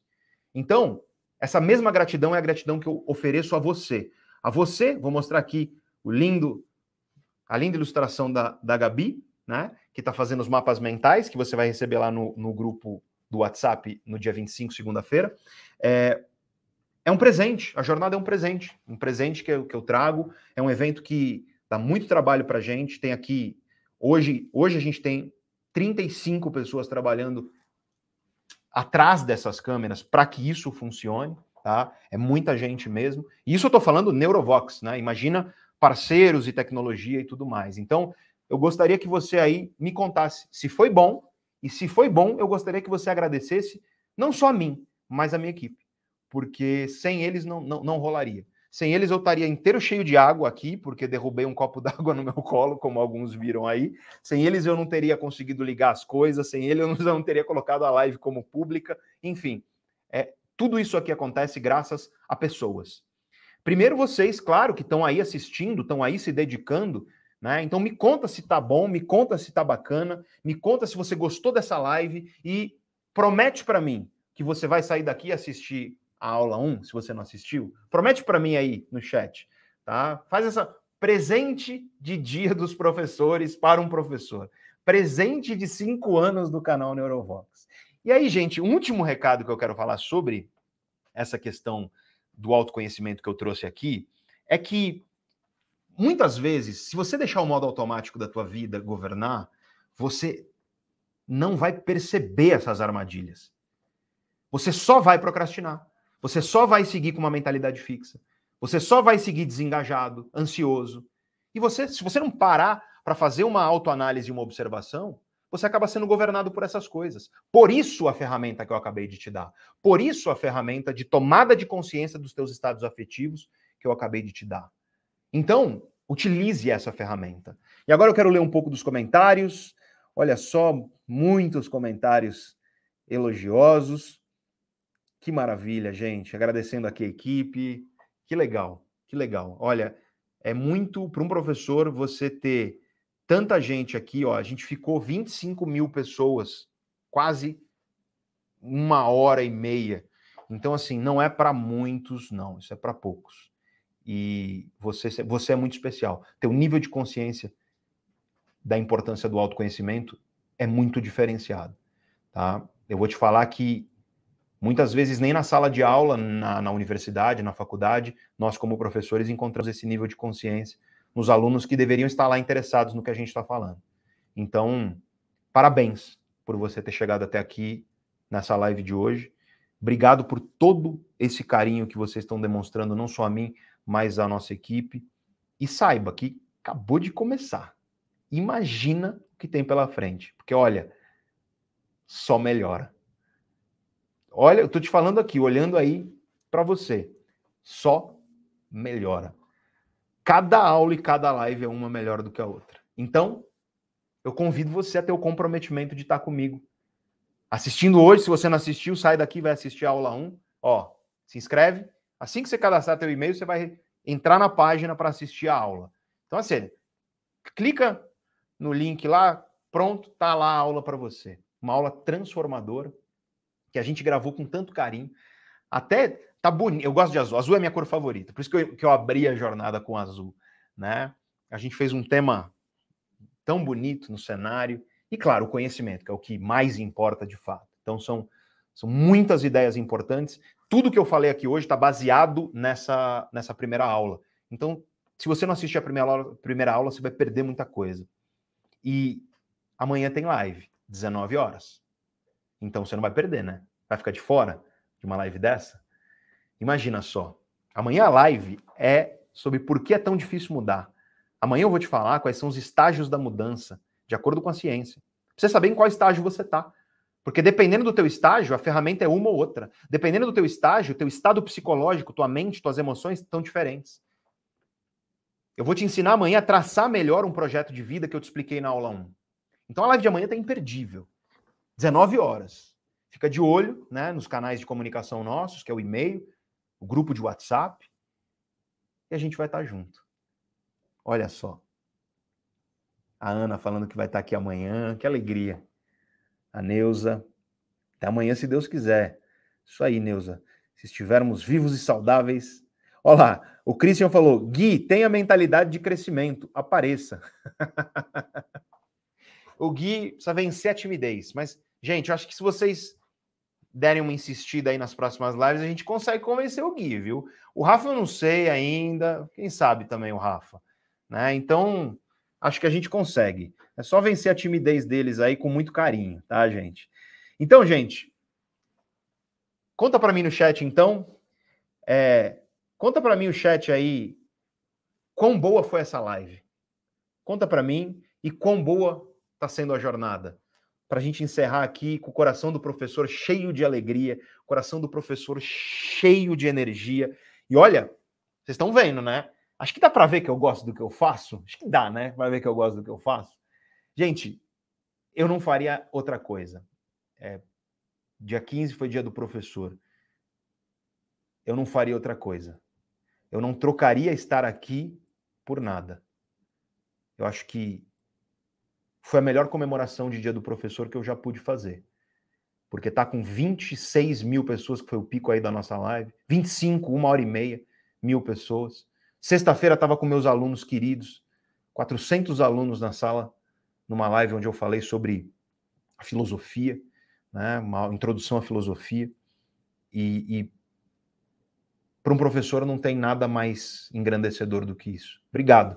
Obrigado pelo teu carinho, obrigado pela tua atenção, obrigado pelo teu foco, obrigado pelo teu empenho. Parabéns pelo teu empenho de estar se dedicando ao teu autoconhecimento dessa maneira. Saiba que você vai colher frutos disso e especialmente continua comigo na jornada, porque vai só melhorar. É incrível saber que você está aqui junto comigo. Começar a jornada desse jeito encheu o meu coração de alegria. Eu não poderia pedir outra coisa como professor, além disso que vocês me entregaram. Vocês são muito especiais. E, enfim, fico até sem palavras, mas a minha gratidão é o que eu deixo a você. Os meus parabéns por você ter se empenhado desse jeito. Tem muito mais coisa por vir. Se inscreve no grupo de WhatsApp para você, entra no grupo de WhatsApp para você receber no dia 25, segunda-feira, os resumos ilustrados que a Gabi está desenhando com tanto carinho para nós. Agradeçam a Gabi, por favor, no chat. Agradeçam a Gabi, porque ela está aqui empenhada, desenhando, e não só desenhando, né? Porque ela não só desenha, ela pensa, traduz e cria arte baseada em conhecimento. Isso consome muita energia do cérebro. Então, agradeçam a Gabi, agradeçam ao Gui, agradeçam ao Rafa, agradeçam a Ju, agradeçam. Tem tanta gente que eu não vou conseguir falar o nome de todo mundo né? Mas eu estou falando dos que estão imediatamente aqui comigo. Agradeço a essas pessoas muito especiais que tornaram esse momento tão gostoso e que vão tornar os próximos melhores ainda. Conta para mim o que você achou da jornada do autoconhecimento e eu vou ler aqui os comentários de vocês a esse respeito, porque quero terminar meu dia, que sabe, quero deitar a cabeça no travesseiro e só lembrar de quão gostoso foi estar junto com vocês hoje. É bom demais. É, jornada do autoconhecimento é bom demais. É muito gostoso. Então eu tô aqui, ó, só olhando o chat vocês. Muito coração, que legal, gente, que legal. Agradecendo a Gabi, agradecendo a equipe. Que maravilha. Vocês são incríveis, gente. Vocês são incríveis. É, graças, acho que se tem uma coisa que uma jornada do autoconhecimento é, é humana, com H maiúsculo. E é isso. Acho que é, é sobre isso. Autoconhecimento é sobre tornar-se cada vez mais humano, com H maiúsculo. E eu espero que a aula, que se você não assistiu, você vai assistir agora, e essa live, e as próximas lives e aulas, te tornem um pouco mais humano, com H maiúsculo. Façam você se orgulhar ainda mais da tua humanidade. Façam você olhar para dentro de si e enxergar que sim, você não é perfeito, você tem coisas que talvez não sejam gostosas, mas que é você e que você pode trabalhar essas coisas para se tornar alguém melhor, sejam elas quais forem. E que você tem nas suas mãos essa oportunidade. E que você pode fazer isso com carinho, sem precisar ficar com radicalismo e extremismo. E eu acho que é isso, autocuidado e carinho, o principal. E eu espero que você tenha sentido aí do teu lado o carinho que eu tenho por você, o carinho que eu tenho pela minha equipe e o carinho que eu tenho por esse evento. Muito, muito, muito obrigado por você ter ficado comigo até aqui. Grande abraço para você. E a gente se vê com certeza na live de amanhã. Valeu, gente. Muito obrigado.